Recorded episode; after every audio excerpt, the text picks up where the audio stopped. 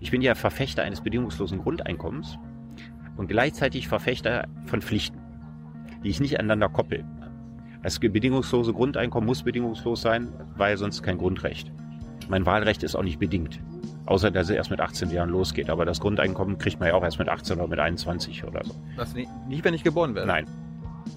Das wär, da hat, da hat Herr Unterwege mich als hartherziges Arschloch dargestellt. Natürlich würde sogar das Kindergeld abschaffen. Weil jede Reinform von Sozialismus nicht funktionieren kann. Das ist nicht schön, das zu sagen, aber wahr. Also jeder Sozialismus läuft entweder, und diese Erfahrung hat man schon im 19. Jahrhundert, Anfang des 19. Jahrhunderts gemacht, entweder auf eine Staatsdiktatur hinaus, so wie das in den Ostblockstaaten war oder in China, oder er läuft darauf hinaus, dass der, der Staat absterben würde, würde eine Anarchie entstehen und in der Anarchie würden sich innerhalb kürzester Zeit die größten Arschlöcher durchsetzen.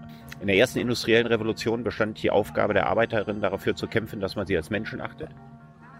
Und wir, also auf, auf das Recht auf äh, Selbstbestimmung als Mensch. Und wir müssen heute unser Recht auf informationelle Selbstbestimmung durchfechten, weil wir sonst auch ebenfalls äh, kybernetisch manipuliert werden. Darf man das Wort Kybernetik benutzen?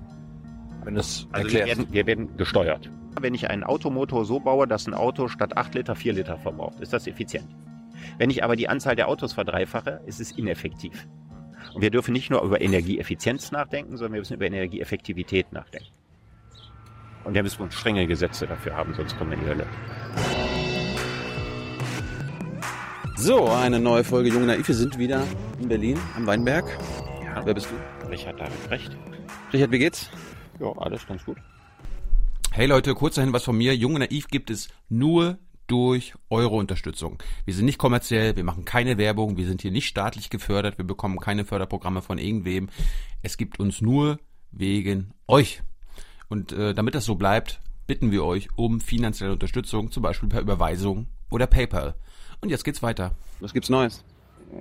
Ich arbeite am dritten Band meiner Philosophiegeschichte. Ich schreibe viel über den Anfang des 19. Jahrhunderts, der sehr viele Ähnlichkeit mit unserer Zeit hat. Beispiele? Der große Beispiel ist, äh, das ist die Zeit der ersten großen industriellen Revolution. Und damals wurden entsprechend die Gesellschaften karnevalisiert und jeder versuchte in irgendeiner Form eine, jeder Philosoph eine neue, möglichst wissenschaftliche Lösung zu finden. Es war eine ganz neue Idee nach dem Vorbild der Naturwissenschaften, eine Lösung für gesellschaftliche Probleme zu schaffen, die durch die erste industrielle Revolution gekommen sind. Und heute leben wir in der Zeit der zweiten großen industriellen Revolution, Second Machine Age wo wieder die Gesellschaft komplett karnevalisiert wird. Und das ist eine ganz hochinteressante Parallele, einschließlich all solcher Negativbegleitumstände wie Restauration, Nationalismus und so weiter. Also die Geschichte wiederholt sich nicht, aber wir haben eine analoge Struktur. Die haben die Zeit damals überlebt, überleben wir unsere Zeit auch. Ja, aber wenn man mal überlegt, wie lange es gedauert hat äh, von der ersten industriellen Revolution, also ausgelöst durch die äh, Verbesserung der Dampfmaschine durch James Watt und die Einführung der Spinnmaschine. Da sind wir in der Mitte des 18. Jahrhunderts. Und wie lange hat das gedauert, bis eine halbwegs funktionierende, erträgliche bürgerliche Gesellschaft dabei rausgekommen ist? Dann waren das über 150 Jahre. Und wie viel Rückschritte es auf diesem Weg gegeben hat, da hoffe ich mal, dass die Phase, durch die wir jetzt gehen, nicht eine ist, die so lange dauert. So, äh, ganz kurz noch zum letzten Mal. Da war ja Trump, das war im Januar 2017, da war was kurz davor, dass Trump ins Amt kommt. Da meintest du so, Findest du spannend? Ist doch ein nettes Experiment. Bist du immer noch so hoffnungsfroh, so neugierig ja, auf... Die Wahl zwischen Pest und Cholera. Und ich war genauso sehr gegen Hillary Clinton wie gegen Trump. Und ich hätte mich auch überhaupt nicht gefreut, wenn sie Präsidentin geworden wäre. Das heißt nicht, dass ich mich über Trump gefreut habe. Aber du hast dich auf das Experiment Trump gefreut. Ja, ich fand das in gewisser Hinsicht interessant und es ist ja auch ein interessantes Experiment. Die Medien lieben Donald Trump. Also so viele verrückte Geschichten und so viele wirre Twitter-Tweets und äh, merkwürdigen Kapriolen. Das ist ja für die Medien ist das ja großartig. Also sagen wir mal unter Entertainment-Aspekt kann man Trump ja positiv bewerten. Kann, wie kann man Trump positiv bewerten aus gesellschaftlicher Sicht oder politischer Sicht? Naja, also was Nordkorea anbelangt, würde ich ihn nicht glorifizieren, aber ich würde sagen, der einzige amerikanische Präsident, der sich mit Kim Jong-un treffen kann, das kann nur jemand sein, von dem völlig klar ist, dass er nicht links ist. Das ist bei Trump völlig klar. Und äh, George W. Bush hätte das ja vielleicht auch machen können. Aber wenn Obama sich mit ihm getroffen hätte, hätte er einen solchen Gegenwind bekommen, dass er keinen einzigen Schritt hätte machen können. Ja. Und insofern können auch Wirrköpfe der Macht wie Donald Trump aus Versehens was Gutes anrichten. So andere Aspekte naja, es ist nicht so einfach, so viel Positives zu finden. Also, es ist gut, dass er die, unsere transatlantische Freundschaft zerstört. Naja, ob das gut ist, ist eine schwierige Frage. Also ich bin natürlich schon seit langem der Überzeugung, dass die Europäer äh, eine eigene Rolle finden müssen. Ich habe es immer für einen Fehler gehalten, dass die NATO weiter existiert hat nach dem Ende des Kalten Krieges, sondern dass man sich da nicht überlegt hat, wie man ein europäisches Verteidigungsbündnis macht mit einer Äquidistanz zu Amerika und Russland im militärischen Sinne. Das hätte ich alles für gut und für sehr stabilisierend gehalten. Alles das ist nicht passiert. Jetzt hätten wir die Chance, das zu machen. Äh, ich erinnere auch daran, dass das etwas war, was Schröder eigentlich vorhatte. Hat er mir sogar persönlich mal genau so erklärt, dass er eigentlich diese Äquidistanz zu beiden Ländern haben wollte und äh, dass Deutschland seine Außenpolitik nicht so stark ins Fahrwasser der USA äh, äh, sich dem überantworten sollte. Und jetzt haben wir im Prinzip die Möglichkeit dazu. Aber dass er, dass ich mich jetzt freue, dass er das transatlantische Bündnis zerstört oder die Freundschaft, so rum würde ich das nicht ausdrücken. Aber ich meine, du hast Nordkorea als positives Beispiel angeführt. In Sachen Iran macht er jetzt genau das Gegenteil. Ja, das ist ein absolutes Negativbeispiel. Ich äh, glaube, dass noch in der Amtszeit von Donald Trump, wahrscheinlich wird er ja auch noch wiedergewählt, äh, die massiven Folgen der Digitalisierung in Amerika brutal durchschlagen werden. Und die Folge dann wird sein, dass äh, jemand wie Trump sicherlich genau der Richtige ist, dann einen Ablenkungskrieg zu machen und den Iran anzugreifen. Das halte ich leider für möglich. Übrigens ein Krieg, den die USA nicht gewinnen können. Wieso? Naja, der Irak war eine große Fläche Wüste mit relativ wenig Leuten drauf und eigentlich nur einer richtig großen Stadt. Der Iran hat so viele Einwohner wie die Bundesrepublik. Es ist ein äh, sehr abwechslungsreiche Landschaft, auch mit vielen Bergen und Tälern. Und äh, das ist ein Land, das kann man überhaupt nicht vergleichen mit so einem Flächenwüstenstaat wie der Irak, der ja dadurch zustande gekommen ist, dass mal ein paar europäische Generäle ein paar Linien in den Sand gezogen haben und das Ding Irak genannt. Und der Iran ist eine historisch gewachsene Kulturnation und es ist ein, ein gigantisches Land, das man nicht mal eben so überrollen oder einnehmen kann. Das ist vollkommen ausgeschlossen. Bist du schon mal da gewesen? Ich bin noch nicht da gewesen, aber ich würde gerne mal hinfahren. Ich, ich habe einen sehr, sehr großen Respekt vor dem Iran, äh, der zum größten Teil dadurch begründet ist, dass ich als Nicht-Autofahrer sehr viel Taxi fahre habe 30 Jahre in Köln gelebt und direkt um die Ecke, wo ich gewohnt habe, am Barbarossa-Platz, da hieß der Taxistand Persepolis, weil dort die ganzen Iraner standen. Und es gibt in Köln eine riesige Community von Iranern, die Taxi fahren und die sind alle mal als Elektrotechnikingenieure nach Deutschland gekommen und haben bei der Deutz AG gearbeitet. Und die Deutz AG hat dann irgendwann Konkurs gemacht und die haben dann keine Anstellung gekriegt und die konnten dann eben, weil Khomeini inzwischen an die Macht gekommen, auch nicht mehr zurück. Und ich muss sagen, ich habe selten so viele, so feine, so hochgebildete, so vielseitig interessierte, kluge Gesprächspartner erlebt. Also das hat mich mir unglaublich imponiert. Und äh, wenn schon die Taxifahrer, die der Iran hat, auf diesem Niveau sind, was muss das für ein Land sein? Hat sich Deutschland in den letzten anderthalb Jahren, seitdem wir gesprochen haben, groß geändert? Ich meine, wir hatten jetzt eine Wahl, die AfD die du ja auch nicht so bedrohsam, ja klar, aber du fandst jetzt auch nicht so bedrohsam. Nö, nach wie vor finde ich sie noch nicht so bedrohlich, auch wenn ich davon ausgehe, dass sie ihren Zenit noch lange nicht erreicht hat.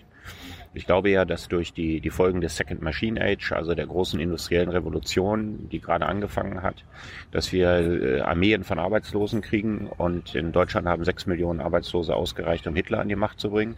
Und ich könnte mir vorstellen, dass diese Arbeitslosigkeit auch dazu führen kann, die AfD an die Macht zu bringen. Das halte ich durchaus für denkbar.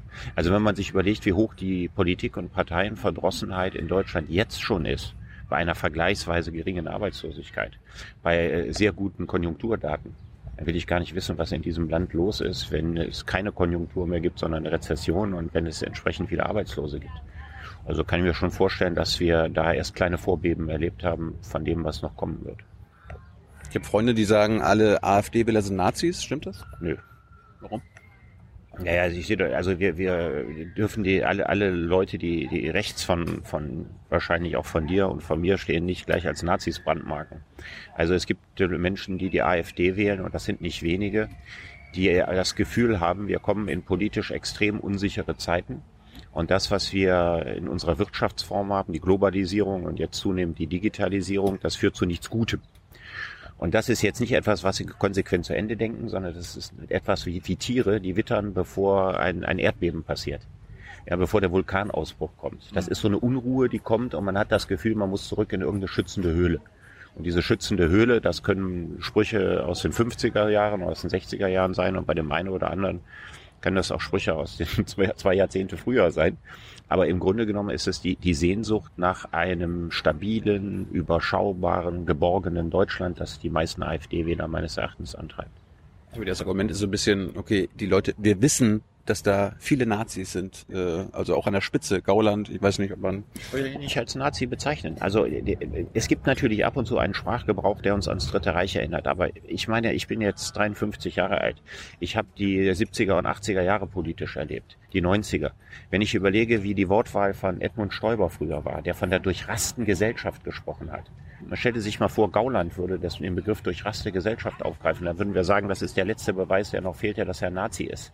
Sehr, sehr viel von den Parolen, die Gauland von sich gibt, sehr viel Sprachgebrauch, die er benutzt, ist sehr, sehr ähnlich dem, den die Union früher hatte. Alfred Dregger ist zu SS-Veteranentreffen und sowas gefahren. Also der war damals äh, Parteivorsitzender der CDU in Hessen. Ja, der hieß immer, der gehöre quasi der Stahlhelm-Fraktion innerhalb der Union an. Also all diese Vorstellungen, das ist alles deutlich äh, rechter als das, was die AfD sich gegenwärtig traut. Vielleicht kommen wir nachher nochmal drauf zurück. Du hast ja jetzt aktuell ein neues Buch draußen. Kannst du in drei Sätzen zusammenfassen, worum es geht? Ja, ich beschäftige mich in dem Buch äh, mit dem, was die Digitalisierung mit unserer Gesellschaft macht. Alles, alles wird, alles wird gut, alles wird gut, oder? So, und die Wahrscheinlichkeit, dass alles nicht gut geht, ist sehr groß, weil wenn wir die Dinge weiterhin schleifen lassen und den Fortschritt allein den Technikern und Ökonomen überlassen, dann kommen wir möglicherweise tatsächlich in ein Deutschland, in dem ich nicht leben will, oder vielleicht auch in eine Welt, in der ich nicht leben will. Und deswegen versuche ich Bilder und Ideen zu entwerfen, die dem entgegenarbeiten. So. Woher wo, Woher kommt der Titel Jäger, Hirten, Kritiker? Das ist ein hübsches Zitat von Karl Marx aus der deutschen Ideologie, geschrieben 1845, mhm. wo er sagt, es zum ersten Mal eigentlich eine Definition von dem abgibt, was für ihn Kommunismus ist. Und da sagt der Kommunismus ist, wenn ich morgens jage, mittags Fische, Schafe hüte und abends Bücher kritisiere, ohne doch je Jäger, Fischer, Hirte oder Kritiker werden zu müssen, weil die allgemeine Produktion alles regelt. Also gemeint ist. In, wir leben irgendwann in einer Gesellschaft, wo jeder das machen kann, was er gerne machen möchte und niemand gezwungen ist, eine bestimmte einförmige Tätigkeit sein Leben lang zu machen. Und wenn man die Freiheit der freien Berufswahl hatte und wenn man mehrere Dinge machen kann und nicht nur eine entfremdete Arbeit, dann lebten wir in einer kommunistischen Gesellschaft. So, und das ist ein wunderschönes Zitat, das hat vielen Leuten Kopfzerbrechen gemacht, was Marx damit meinte weil also erstens wissen wir, dass alle reale existierenden sozialistischen Systeme so nicht aussahen. Zweitens wissen wir, dass die Berufe, von denen er redet, 1845 auch nicht mehr so die Berufe der Massen waren. Wir sind im gerade ist Deutschland dabei, sich massiv zu industrialisieren. Und er erzählt was von Jägern, Fischern, Fischern und Hirten. Ähm, Jürgen Neffe, der eine sehr schöne Biografie über Marx geschrieben hat, behauptet, äh, Marx karikiere dort das Leben englischer Landlords. Diese Szene wäre ironisch gemeint, die könne nicht ernst gemeint sein. Tatsächlich ist sie ernst gemeint, sie ist geklaut. Von? Sie ist von Fourier geklaut, äh, französischen Frühsozialisten, der genau die gleichen Berufsgruppen immer aufzählt, wenn er von seiner zukünftigen Gesellschaft spricht. Und Fourier ist der äh, Architekt quasi, der geistige Architekt der Vorstellung. Man braucht eigentlich keinen Staat, sondern die Menschen müssen sich genossenschaftlich organisieren. Und in diesen Genossenschaften mit einigen hundert Leuten zusammenleben und sich dort frei entfalten. Und für dieses freie Entfalten bringt er solche archaischen Bilder, dass er genau von Jägern, Fischern Kritikern, äh, nein, Jäger, Fischern, Hirten redet. Die Kritiker sind Marx Zutat. Da hat er sich selbst mit gemeint. Was wären, was wären, wenn, wenn Marx heute darüber reden würde, was wäre denn heute der Jäger, der Hirte oder der Kritiker? Ich meine. Man kann das ja wunderbar übertragen. Also ich meine, das entspricht ja auch Mentalitäten, nicht nur Berufen. Ne? Also man kann ja auch Jäger von der Mentalität sein, also jemand, der ständig nach was Neuem giert, sucht, der einen hohen Aktionsradius hat. Der Hirte ist der Pfleger, der Bewahrer, der Kümmerer. Ja. Und äh, was der Kritiker ist, ist klar. Der Kritiker ist äh, auf der einen Seite für die Unterhaltung zuständig und auf der anderen für die gesellschaftliche Weiterentwicklung. Wo, wo ist der Fischer? Warum äh, hat es der nicht ja, drauf den, geschafft? Ja, ich habe den Fischer rausgenommen, weil ich finde, dass der Fischer und der Jäger sich zu ähnlich sind und der Titel wäre lang gewesen. Also Jäger, Fischer, Hirten, Kritiker, das irgendwie reimte sich nicht so. Fand dein Verlag den Titel gut? Der Verlag fand den überhaupt nicht gut. Also das ist, hat eine lange Geschichte mit dem Verlag. Wir haben eine wunderbare Zusammenarbeit, aber das erste Buch, was ich für diesen Verlag machte, hatte den Titel Wer bin ich und wenn ja, wie viele? Das fand die Marketingabteilung gruselig. Und zwar aus dem Grund, dass sie sagte, das können wir in die Buchhandlung nicht reinverkaufen, weil der Buchhändler weiß, ob des Titels nicht, in welches Regal er das Buch stellen soll. Was ist denn das überhaupt? Ja? Ist das Psychologie? Ist das, ist das Lebenshilfe? Ist das ein Buch über multiple Persönlichkeiten? So. Und äh, ähnlich war es so, dass auch hier der Verlag sagte, das ist kein schöner Titel, weil Jäger, Hirten, Kritiker, das hört sich nicht nach Digitalisierung an. Ich habe immer gekontert und gesagt habe, jedes Buch, das sich nach Digitalisierung anhört, wird nicht gekauft. Warum? Weil Digitalisierung ein fieses, hässliches Wort ist, so wie Fachdidaktik oder Volkshochschule, also irgend so ein Ablöscherbegriff. Und jeder denkt zum Thema Digitalisierung, kann ja auch einen kleinen Essay lesen, was gibt's an neuen Maschinen, was passiert, muss ich nicht ein ganzes Buch lesen. Und äh, naja, dann haben wir ein bisschen darüber diskutiert und am Ende hat mein Verleger nachgegeben und äh, das freut mich sehr, weil offensichtlich hat es auch, auch oder trotz des Titels funktioniert. Hat sich dein Verleger schon mal durchgesetzt? Äh, ja, der Verlag hatte sich damals bei der Covergestaltung meiner ersten Bücher durchgesetzt. Ich fand das Cover zu Wer bin ich zu kinderbuchmäßig und zu albern. Aber mittlerweile darf ich die Cover selber bestimmen. Und die Motivauswahl, dieses Buch von Henri Rousseau, habe ich extra dafür ausgesucht. Also ein Paradiesgarten gemalt, weil das Thema ja immerhin Utopie ist.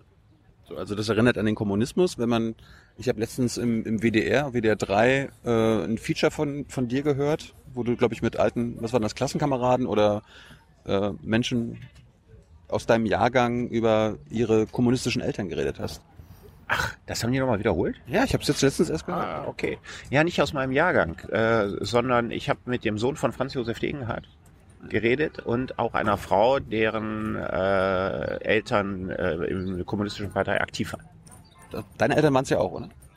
Nee, meine Eltern, meine Eltern äh, hatten das große Problem, in Solingen zu leben und die DKP in Solingen war ein Heimatverein. Weil in Solingen waren die Kommunisten mal sehr stark gewesen. Solingen war auch eine Hochburg des Widerstands gewesen. Also des proletarischen Widerstandes, den, den wir jetzt nicht so oft erzählen wie den von Stauffenberg. Also der einfache Metallarbeiter und so weiter aufbegehrt war und erschossen worden ist.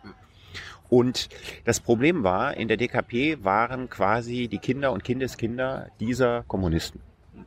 Und die waren eigentlich relativ unpolitisch geworden und hatten, als die KPD in den 50er Jahren verboten wurde, ihre Zuflucht gesucht in den Naturfreunden. Die Kommunisten haben ja in den äh, späten 50er und den 60er Jahren die Naturfreundeverbände unterwandert, um sich dann weiter treffen zu können. Interessant war zum Beispiel, dass äh, das Schild der Naturfreunde, das Emblem, das sind diese beiden ineinandergreifenden Händen, wie man das aus der DDR kennt. Hm. Nur dass da drüber, drüber stand, glaube ich, Bergfrei oder sowas. Also irgendwie so eine Mischung aus, aus Heimat, Naturverbundenheit und Kommunismus. Naja, und mit diesen Leuten hatten meine Eltern überhaupt keinen Berührungspunkt, weil es ja gar keinen intellektuellen Kommunismus gab. Sondern das war wirklich ein relativ schlichter, nostalgischer, heimatverbundener Kommunismus. Und meine Eltern waren auch Zugewanderte. Wir kamen gar nicht aus Solingen. Also meine Eltern haben da nicht Fuß gefasst. Wir sind mit denen ein paar Mal wandern gegangen. Und ich war mal im äh, DKP-Zeltlager als Kind, 1974, als Neunjähriger. Aber ich fand das Feature auf jeden Fall ziemlich hörenswert. Äh, auch eher, was die anderen gesagt haben. Deine Einstellung kennt man ja. Ja.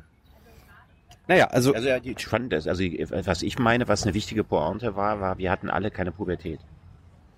Es gab ja bei allen kein Aufbegehren gegen das Elternhaus in der Pubertät. Das war eine interessante Gemeinsamkeit, die darauf zurückzuführen ist, dass man ja mit diesen politischen Ansichten, die man von zu Hause bekam, ohnehin überall aneckte. Und sich dann nicht leisten konnte, sich auch noch mit den eigenen Eltern zu verscherzen. Man war ja sowieso nie Mainstream, sondern man, man war ja froh, wenn man irgendwo mal eine Bestätigung kriegte oder irgendwas ähnlich gesehen wurde. Und das war der Grund, warum die allesamt, und das gilt auch für den Jan Degenhardt, nicht gegen das Elternhaus aufbegehrt haben. Hast du irgendwann gegen deine Eltern aufbegehrt? Nee, eigentlich so im klassischen Sinne nicht. Also ist ja auch klar, dass meine Eltern sich politisch dann später auch mal ein bisschen verändert haben. Wir sind ja nicht immer auf dem gleichen Stand geblieben und die Welt hat sich ja auch weitergedreht seit den 70er Jahren. Also meine Mutter hat das Aufkommen der Grünen sehr begrüßt und hat dann mit Sicherheit auch Grün gewählt. Gut, jetzt, äh, ich habe mir mal gedacht, Marx hat ja mal gesagt, beziehungsweise äh, Radikalität definiert als die Probleme an der Wurzel packen. So. Mhm. Das magst du ja auch gerne machen. Darum dachte ich mir, wir gehen mal die großen Probleme durch. Okay. Und du sagst uns, äh, wie wir da das an der Wurzel packen können.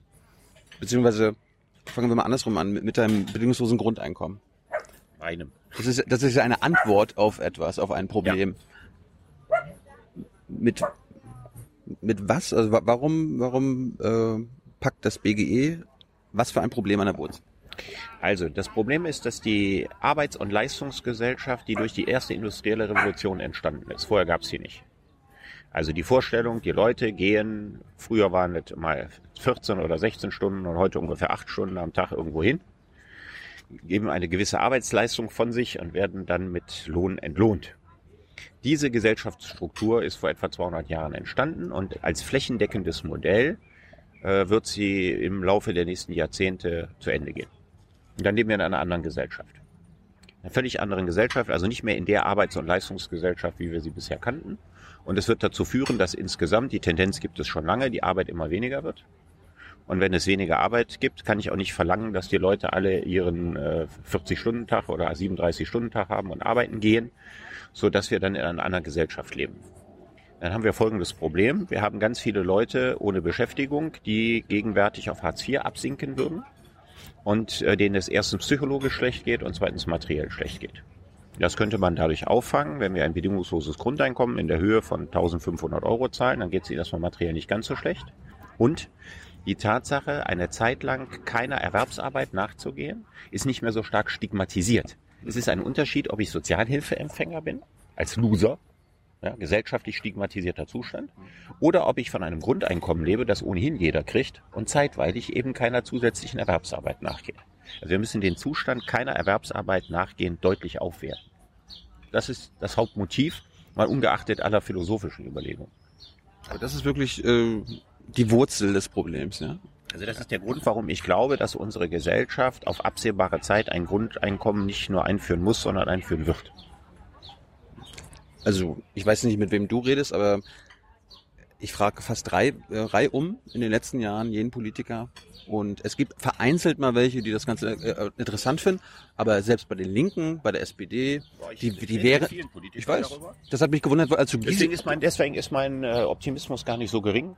Also erstmal ist es so, wenn man diese Idee vor zehn Jahren irgendwo ausgebreitet hätte, hätte man für das Grundeinkommen vielleicht ein Prozent Zustimmung in der Bevölkerung gekriegt. Und wenn du auf YouTube mal guckst, ich habe unlängst einen Vortrag bei Xing gehalten in der Elbphilharmonie, waren 1500 Leute. Und als ich über das Grundeinkommen gesprochen habe, donnernder Applaus. So, und da saßen jetzt nicht irgendwelche jungen Anarchisten oder Linke oder sowas, sondern Leute, die da diese Xing-Veranstaltung besucht haben. Ich glaube, dass die Zustimmung für das Grundeinkommen mittlerweile zwar keine Mehrheit ist, aber mal, wenn man mit ein Prozent gestartet ist und jetzt vielleicht in der Bevölkerung 20, 30 Prozent hat, dann ist das schon mal ganz schön viel. Und diese Idee liegt in der Luft und die wird noch stärker werden. Was die Politik anbelangt, ist es interessant. Also es gibt erstmal einen Unterschied zwischen dem, was Politiker denken und sagen. Das ist ja bekannt. Mhm. Also alle Parteien fangen an, sich mit dem Thema zu beschäftigen. Bei der AfD weiß ich es nicht. Aber die anderen fangen an, sich mit dem Thema zu beschäftigen, weil die ja spüren, da liegt was in der Luft. Müssen sie irgendwo darauf reagieren. Sie merken auch, dass die, die, die Begeisterung bei jungen Leuten relativ stark dafür ist. Und jetzt hat ja der Müller hier in Berlin ja mal so einen Testballon gemacht, einfach mal das Wort benutzt. Hm. Hatte eine ganz andere Bedeutung, was er erzählt hat. Aber einfach mal gucken, wie reagieren die Menschen auf das Wort. Hm. Aber die Menschen haben vor allen Dingen darauf äh, reagiert, dass er Etikettenschwindel betrieben hat und das ist ihm auch um die Ohren gehauen worden. Also mit dem, was er gemacht hat, konnte er weder die Gegner noch die Befürworter des Grundeinkommens hinter sich bringen. Das war natürlich eine dilettantische Aktion. Das war ein Testballon, der so ungünstig wie möglich äh, in die Luft gesetzt wurde. Aber die Politiker denken drüber nach und was die Linken anbelangt, gibt es einen Generationenkonflikt bei den Linken. Also man kann äh, vereinfacht sagen, die über 50 sind dagegen und die unter 50 dafür. Da gibt es natürlich Ausnahmen. Sind das unterschiedliche Linke in, der, in den Linken oder? Ja, es gibt äh, unterschiedliche Gründe. Ich habe äh, die Gelegenheit gehabt, vor einer Woche habe ich äh, bei der Phil Cologne ein Streitgespräch gehabt mit dem Gast, den ich mir dafür gewünscht habe, nämlich Christoph Butterwegge. Ah, Christoph Butterwege ist Hast da, in Buch auch gelesen? Der kommt auch vor, der hat das auch vorher gelesen und sich natürlich nicht gefreut, weil er nicht so gut wegkommt da drin. Weil ich möchte mich mit ihm auseinandersetzen, weil ich es interessant finde, dass ein Linker so vehement gegen das Grundeinkommen ist. Aber er ist ein Armutsforscher. Er ist Armutsforscher und er möchte natürlich auch ganz vieles verbessern und er ist ja hoch unzufrieden mit der gegenwärtigen Situation von Hartz-IV-Empfängern. Aber er hält das Grundeinkommen für einen neoliberalen Trick. Auch er hält für denkbar, dass es kommt. Und zwar als sozialer Kahlschlag.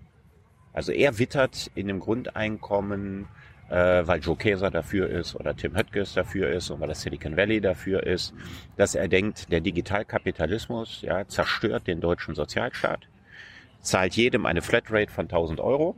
Damit haben es, äh, hat es ein Hartz-IV-Empfänger in München, der etwa 1200 insgesamt an Sozialleistungen kriegt, einschließlich Wohngeld, einschließlich Krankenpflegeversicherung, weniger als vorher. Eine, äh, jemand Behindertes, der deutlich mehr Geld als 1000 Euro braucht, weil er barrierefrei wohnen muss und so weiter, der kriegt auch nicht mehr.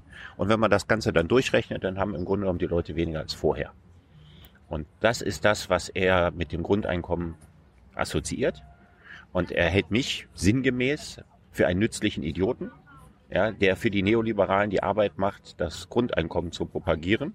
Zwar ein anderes Grundeinkommen sich vorstellt, aber das, und man kennt ja, das Leben kommt sowieso nicht, sondern am Ende kommt dieses böse Grundeinkommen und ich habe mich auch noch vor diesen Karren spannen lassen. Das ist seine Sicht auf die Dinge. Habt ihr diskutiert? Da haben wir ganz heftig drüber diskutiert. Auch Konnte er dich überzeugen? Nee, er konnte mich nicht überzeugen, weil ich meine, auch einiges ist widersprüchlich daran, aber das Grundaxiom, also neben den vielen anderen Sachen, wo ich widerspreche, das Grundaxiom ist, dass er nicht glaubt, dass es eine digitale Revolution gibt. Das ist eine ganz wichtige Voraussetzung. Weil wenn er recht hat, habe ich keinen Wind mehr in meinen Segeln.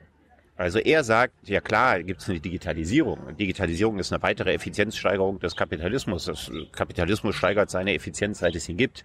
Das ist jetzt nichts grundlegend Neues. Und die große Arbeitslosigkeit sieht er auch nicht. Weil er da argumentiert, ja genauso wie die Liberalen argumentieren, mit David Ricardos Konsumtionsthese. Konsum Keine Fremdwörter eben. Gut, die Konsumptionstheorie sofort übersetzt, ja, ist die Ach, jetzt habe ich mich sogar noch versprochen beim Fremdwort. Kompensationstheorie. Ha, nicht Konsumptionstheorie, Kompensationstheorie. Die Kompensationstheorie von David Ricardo sagt, dass der technische Fortschritt immer mehr Arbeit schafft, als er wegnimmt. Und das glaubt Butterwege möglicherweise auch. Er geht jedenfalls davon aus, dass die Massenarbeitslosigkeit, über die ich rede, dass sie nicht eintrifft. Also gibt es auch gar keine Notwendigkeit für ein Grundeinkommen. Ja, also wenn man glaubt, dass äh, das stimmt, was Ricardo äh, 1817 geschrieben hat, dass äh, der technische Fortschritt immer mehr Arbeit schafft, als er deren hinwegnimmt, dann brauche ich mir ja keine Sorgen machen. Dann gibt es ja genug Arbeit in der Zukunft, dann geht es nur darum, dass die Leute anständig bezahlt werden und das ist natürlich auch Butterweges völlig berechtigtes Anliegen. Er möchte, dass die Leute besser bezahlt werden und dass die Sozialabsicherungen besser sind als heute. Also das Motto Flassberg auch immer, wenn höhere Löhne, höhere Löhne, dann genau, wird das Flassbeck Problem. Eine relativ ähnliche Geschichte, der sagt, genau, wir müssen die Harzreform rumdrehen, das wieder zurückdrehen, das meint äh, Butterwege auch und wir müssen einfach mehr höhere Löhne zahlen. Ja, und dann ist alles gut. Und dann wird alles gut. Genau. So, und ich sehe das natürlich etwas anders, ja. weil ich meine, eine Menge Argumente dafür zu haben, warum die klassische Arbeits- und Leistungsgesellschaft zu Ende geht und dass wir für eine veränderte Gesellschaft eine veränderte Form der sozialen Absicherung brauchen. Aber es steht und fällt alles mit der These, ob man das, was ich sage, es kommt die große Arbeitslosigkeit, es kommt eine andere Art von Gesellschaft, ob man das mitmacht oder nicht. Wenn man das nicht mitmacht, muss man auch nicht fürs Grundeinkommen sein. Ich fand ja ein bisschen schade, ich habe äh, Gysi gesehen bei dir in der Sendung.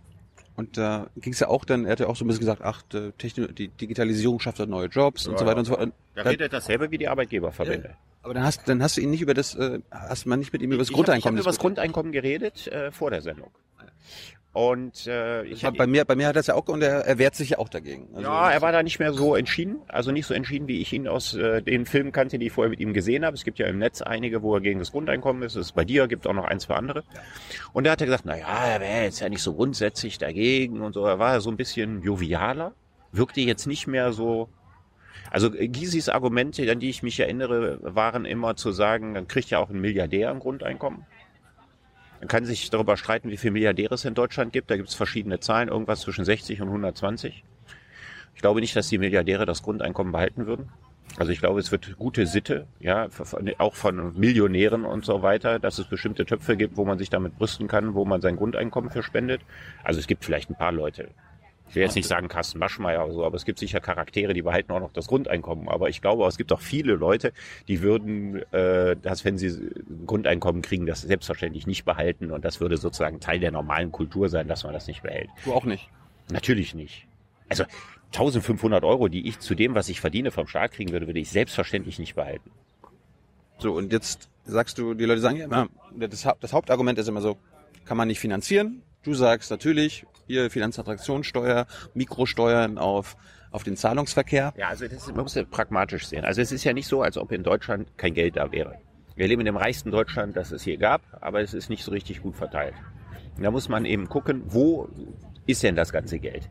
Und ein riesiges Problem unserer Ökonomie besteht darin, ohnehin völlig unabhängig vom Grundeinkommen, dass es sich angesichts von Niedrigzinspolitik sehr viel mehr lohnt, sein Geld in Finanzspekulationen zu investieren, als in die Realwirtschaft da leiden sowieso alle drunter. Das mhm. hält man sowieso für ein Problem. Ja, also in meiner Stadt, Heimatstadt Solingen sind die Straßen nicht gepflegt, nicht repariert, die Kommunen sind alle bankrott und was weiß ich was. Die Städte müssen immer günstigere Angebote machen, damit jemand dann noch einen Laden eröffnet. Und eigentlich richtig lohnt sich das auch für keinen, das überhaupt noch zu machen. Da sind noch ein paar globale Ketten, die das machen. Und richtig lohnen tut es sich, mit diesem Geld international an den Börsen zu zocken. So, und wenn das so ist, muss man natürlich dahin gehen, wo das Geld ist. Es gibt diesen alten Witz, warum haben sie die Bank überfallen? Ja, weil das Geld da liegt. So, und es ist das Gleiche. Wir müssen das Geld da abschöpfen, wo es ist. Also könnte man mit einer Finanztransaktionssteuer, das hätte die, schön, die schöne Folge, wenn man die machen würde, dass sich bestimmte Spekulationen nicht mehr lohnen. Dadurch würde deutlich Geld, mehr Geld wieder in die Realwirtschaft gehen. Und da, wo es weiterhin betrieben wird, da schöpfen wir ab, da melken wir die Kuh und schießen damit Geld in unseren Sozialstaat. Das ist der Grundgedanke dahinter.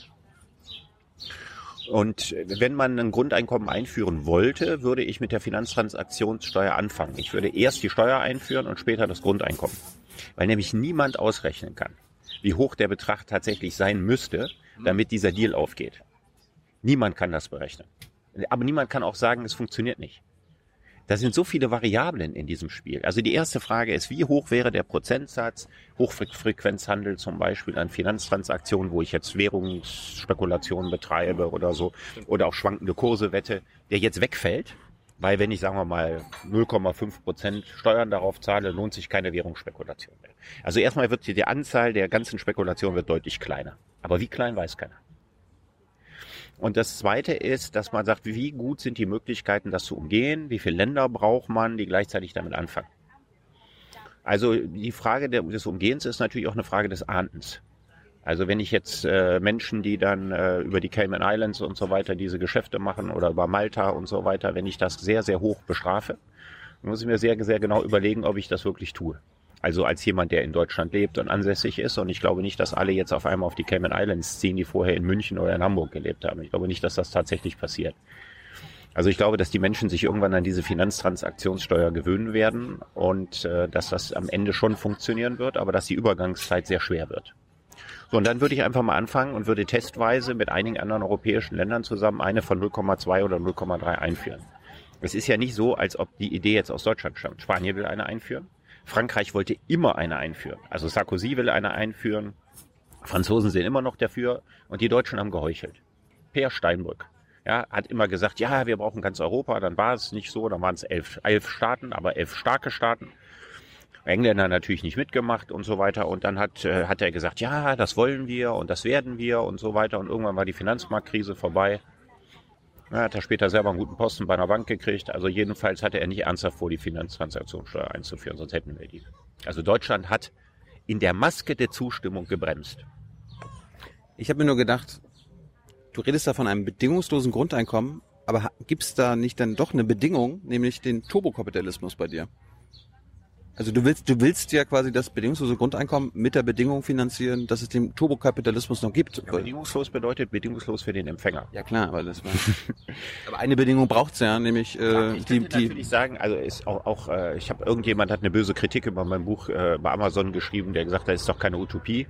Er hätte nämlich gerne gehabt, dass wie das hier bei Paul Mason ist oder bei Misik, dass im Zuge der Digitalisierung solle der Kapitalismus absterben und durch einen Sozialismus ersetzt werden. So, nicht, äh, das Problem ist, ich weiß nicht, wie dieser Sozialismus ökonomisch funktionieren soll und ich weiß auch nicht, wie er machtstrategisch funktionieren soll. Weil jede Reinform von Sozialismus nicht funktionieren kann. Das ist nicht schön, das zu sagen, aber wahr. Also jeder Sozialismus läuft entweder, und diese Erfahrung hat man schon im 19. Jahrhundert, Anfang des 19. Jahrhunderts gemacht, entweder auf eine Staatsdiktatur hinaus, so wie das in den Ostblockstaaten war oder in China, oder er läuft darauf hinaus, dass wenn der Staat absterben würde, würde eine Anarchie entstehen und in der Anarchie würden sich innerhalb kürzester Zeit die größten Arschlöcher durchsetzen. Also es würde in eine Oligarchie überführt werden. Also ein Land ohne Staat wäre zum Beispiel Somalia oder Afghanistan.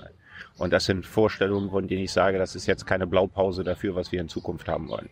Also Sozialismus führt entweder in einen Krieg aller gegen alle oder er führt in eine Staatsdiktatur.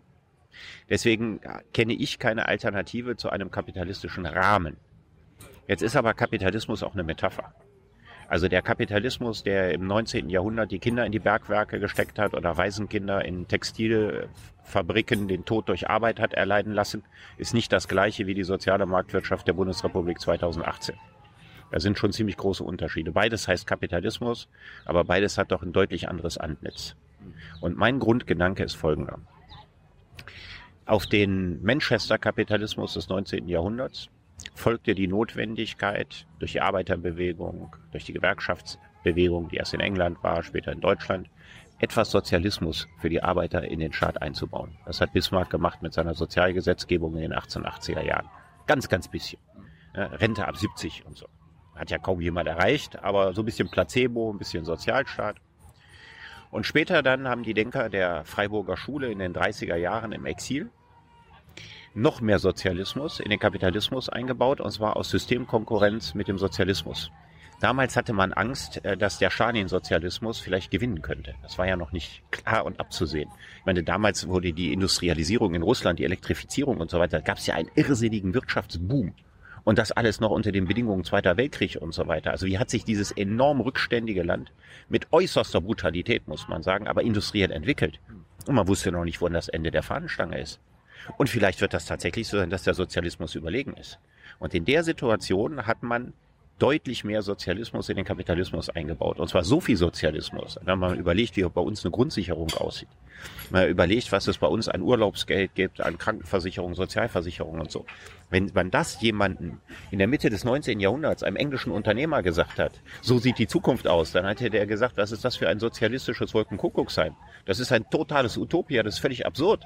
Ich muss meine Arbeiter schlecht bezahlen, sonst kann ich im internationalen Wettbewerb nicht reüssieren. Dass die Staaten davon profitieren, dass man die Arbeiter besser bezahlt, hätte kein einziger englischer Geschäftsmann Anfang des 19. Jahrhunderts für denkbar gehalten oder für Rückbesitzer. So, und das war die zweite Implementation Freiburger Schule. Und wir werden jetzt zum dritten Mal Sozialismus, mehr Sozialismus in den Kapitalismus implementieren durch eine solche Form von Grundeinkommen. Also das ist quasi das Evolutionsmodell, was ich sehe. Technische Revolutionen karnevalisieren die Gesellschaft, schaffen eine Umbruchssituation. Marx hat gesagt, eine bestimmte, so wie die Leute wirtschaften, so leben sie auch. Ja, also die, die ökonomische Unterbau bestimmt darüber, wie die Machtherrschafts- und Gesellschaftsverhältnisse sind. Und wenn sich das durch die Digitalisierung massiv verändert, dann wird es auch dazu führen, dass wir unseren Sozialstaat verändern müssen, weil wir das klassische Umlagesystem auch einfach nicht mehr machen können. Das ist quasi dein BGE das Mittel, solange es noch den Kapitalismus in seiner jetzigen Form gibt, bis wir quasi im postkapitalistischen Zeitalter angekommen sind. Ja, also ich weiß nicht, ob wir je einen Postkapitalismus erreichen, aber die, die Aufgabe besteht darin, den Kapitalismus zu zivilisieren und humaner zu machen. Im Augenblick ist er in die gegenteilige Richtung unterwegs. Das Interessante ist übrigens, dass das nicht nur meine Ansicht ist, sondern es ist auch die Ansicht vieler Leute, egal welche Parteien sie wählen, dass sie das Gefühl haben, irgendwie ist der Kapitalismus so, wie wir den jetzt machen und wie das so weitergeht, der Digitalkapitalismus irgendwie nichts Gutes. Das ist ziemlich flächendeckend. FDP-Wähler sagen das? Es gibt sogar FDP-Wähler, die äh, ein gewisses Grundunbehagen an bestimmten Entwicklungen haben, nicht an allen. Ja, das gibt es. Aber es gibt auch äh, FDP-Wähler, und das ist die Mehrheit, die sich hinter dem Slogan versammeln, äh, Digitalisierung first, Bedenken second. Wahrscheinlich der dümmste Wahlkampfspruch seit Freiheit statt Sozialismus. Der übrigens deswegen so dumm war, weil mit Sozialismus Helmut Schmidt gemeint war. So, wir kommen mal wieder zurück zur Radikalität. Ne? Probleme an der Wurzel packen. Kommen wir mal zu den Linken heutzutage. Welches Problem haben die Linken? Wo müssen wir da? Ein ganz tief verankertes Mentalitätsproblem, das damit zusammenhängt. Äh, links hieß früher immer, der Zukunft zugewandt zu sein. Links hieß, vorauszudenken. Also, wie kann ich die Gesellschaft gerechter, wie kann ich sie humaner machen? Und es hieß auch im 19. Jahrhundert auf die Technik zu setzen. Die Befreiung des Menschen durch die Technik ist ein elementarer Bestandteil des linken Gedankenguts.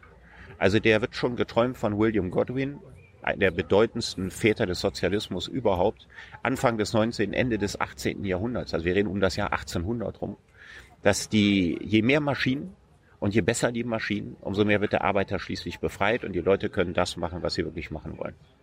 Das ist der Begründer des individualistischen Anarchismus. Da kommt dieser Gedanke schon her. Und deswegen bei die Linken immer mehr Technik, mehr Fortschritt, ja, mit uns zieht die neue Zeit. Und Nach dem Zusammenbruch des Staatssozialismus, tatsächlich aber eigentlich seit dem deutschen Herbst, also schon seit den 70er Jahren, haben die Linken diese Vorhutstellung verloren in der Gesellschaft, die Vordenker eines Neuen zu sein, sondern sie wurden dann die Nachhut einer Entwicklung, weil sie für die zukünftige weite Entwicklung eigentlich keine Rezepte mehr hatten und heute sind sie eine relativ melancholische Partei, die eigentlich die schönen Zustände der 70er Jahre unter Willy Brandt wiederherstellen möchte. Ich meinte jetzt mit Linke äh, auch Grüne, vielleicht sogar die SPD oder so. Also die, die, die, die SPD ist ja nun auch nicht die Partei der Visionäre. Also die, die Linken, die Grünen und die SPD haben alle gemeinsam, falls man die Grünen überhaupt noch links nennen möchte, habe ich jetzt angesichts von Personal wie Küring Eckert und Cem Özdemir und so weiter auch nicht so sicher. Aber jedenfalls SPD, falls man die links nennen will, bin ich auch nicht so sicher. Aber wir, wir, wir, wir, missverstehende Parteien, ja, sind Parteien, die eigentlich denken, früher war es besser. Und nicht das Gefühl haben, wir können durch die große technologische Revolution in eine bessere Zeit kommen. Das glauben eigentlich gegenwärtig nur die Liberalen. Ich habe jetzt immer noch nicht verstanden, äh, welches Problem wir dann bei den Linken an der Wurzel packen müssen. Wir müssen das Problem. Die Mentalität ändern oder was? Das ist ja, die, die Mentalität ist, also wenn man mit der intelligenten und sehr sympathischen Sarah Wagenknecht spricht, dann ist, wenn man darüber redet, was sollen wir in der Zukunft machen, dann wird sie sagen, wir müssen ganz viel rückgängig machen. Ja, wir müssen die Harzgesetze rückgängig machen. Wir müssen wieder dahin, wo wir in den 70er Jahren waren. Retro. Es gibt in der Geschichte der Menschheit kein freiwilliges Zurück sondern wenn wir Zustände wie unter Willy Brandt, die übrigens der Sozialstaat unter Brandt war geringer als der heutige, aber das nun mal so in Klammern dazu gesetzt, war nicht so, als ob also viele Dinge sind erst später gekommen. Also Helmut Kohl hat den deutschen Sozialstaat unglaublich ausgebaut. Das sind ja alles Leistungen von Willy Brandt. Das ist auch so ein merkwürdiger Mythos der Linken. Kohl hat das gemacht, weil er damit den Sozialdemokraten das Wasser abgegraben hat. Aber also in den Zeiten von Norbert Blüm ja, ging es dem deutschen Arbeiter noch besser als in den Zeiten von Willy Brandt. Also das nur mal in Parenthese gesetzt. Aber die, Wichtige an dem Ganzen ist, dass die, die, die Linke die Zukunftsbilder verloren hat. Es war ja klar, das, was im Staatssozialismus war, war keine Zukunft, ist dann zu Recht zusammengebrochen. Und dann hatte man immer nur das Gefühl, was sollte, die SPD hatte die Agenda, äh, die Möglichkeit, dass der Arbeiter einen Kühlschrank hat, ein Kachelbad, ein Auto, ein Fernseher. Das hat er alles. Für was soll die Sozialdemokratie eigentlich noch kämpfen? Sie hat doch ihre historische Aufgabe erfüllt. Hast du eine Antwort? Ich würde sagen, äh, gegen, die Ent, Ent, gegen die Entrechteten des Digitalzeitalters, die unweigerlich kommen, wenn man nicht gegensteuert. Das Hauptthema der SPD müsste jetzt sein, wie kann man in einer digitalen Arbeitswelt, wo ich mit Flächentarifverträgen nichts mehr machen kann, wie soll ich in einer digitalen Arbeitswelt, in der der größte Teil der Menschen nicht mehr angestellt oder als Arbeiter irgendwo dauerhaft beschäftigt ist? Wie kann ich eigentlich in einer solchen Gesellschaft eine bessere soziale Absicherung hinkriegen, als sie gegenwärtig der Fall ist? Das wäre die Agenda der SPD. Darüber denkt sie jetzt so ganz allmählich, so ein ganz, ganz bisschen nach. Aber das Personal, das gegenwärtig an der Spitze der SPD äh, sich befindet, ist dafür von wenigen Ausnahmen vielleicht ungeeignet. Ich hoffe aber, dass bei den Jusos die richtigen Leute heranwachsen. Sonst wird es die Partei einfach nicht mehr geben. Kannst du dir mal Jung Naiv mit Kevin Kühnert angucken? Und dann überlegst du nochmal.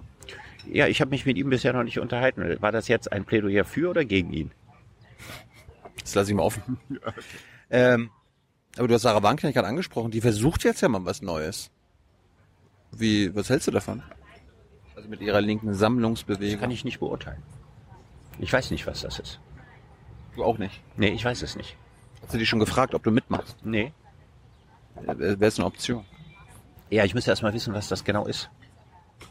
Das will ja irgendwie überparteilich. Ja, aber natürlich, das kann man ja alles machen und ist auch gut und schön. Ich möchte die Ziele wissen.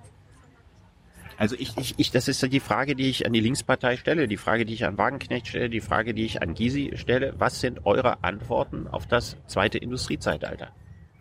Was ist eure Antwort auf eine Gesellschaft, in der ein großes Maß dessen, was bisher menschliche Intelligenzberufe sind, durch Maschinen ersetzt werden? Und die deswegen nicht im klassischen Sinne eine Arbeitsleistungsvollerwerbsgesellschaft mehr ist. Wie die gestaltet werden soll.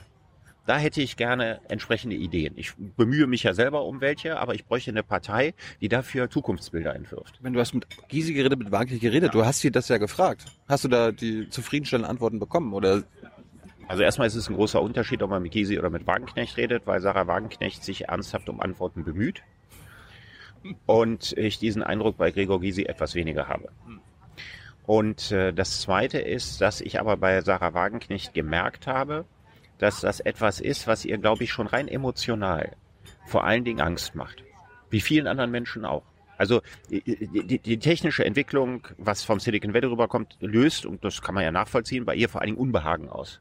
Und aus, ja, aber, aber ich versuche aus diesem Unbehagen etwas zu machen, indem ich versuche, das zu wenden.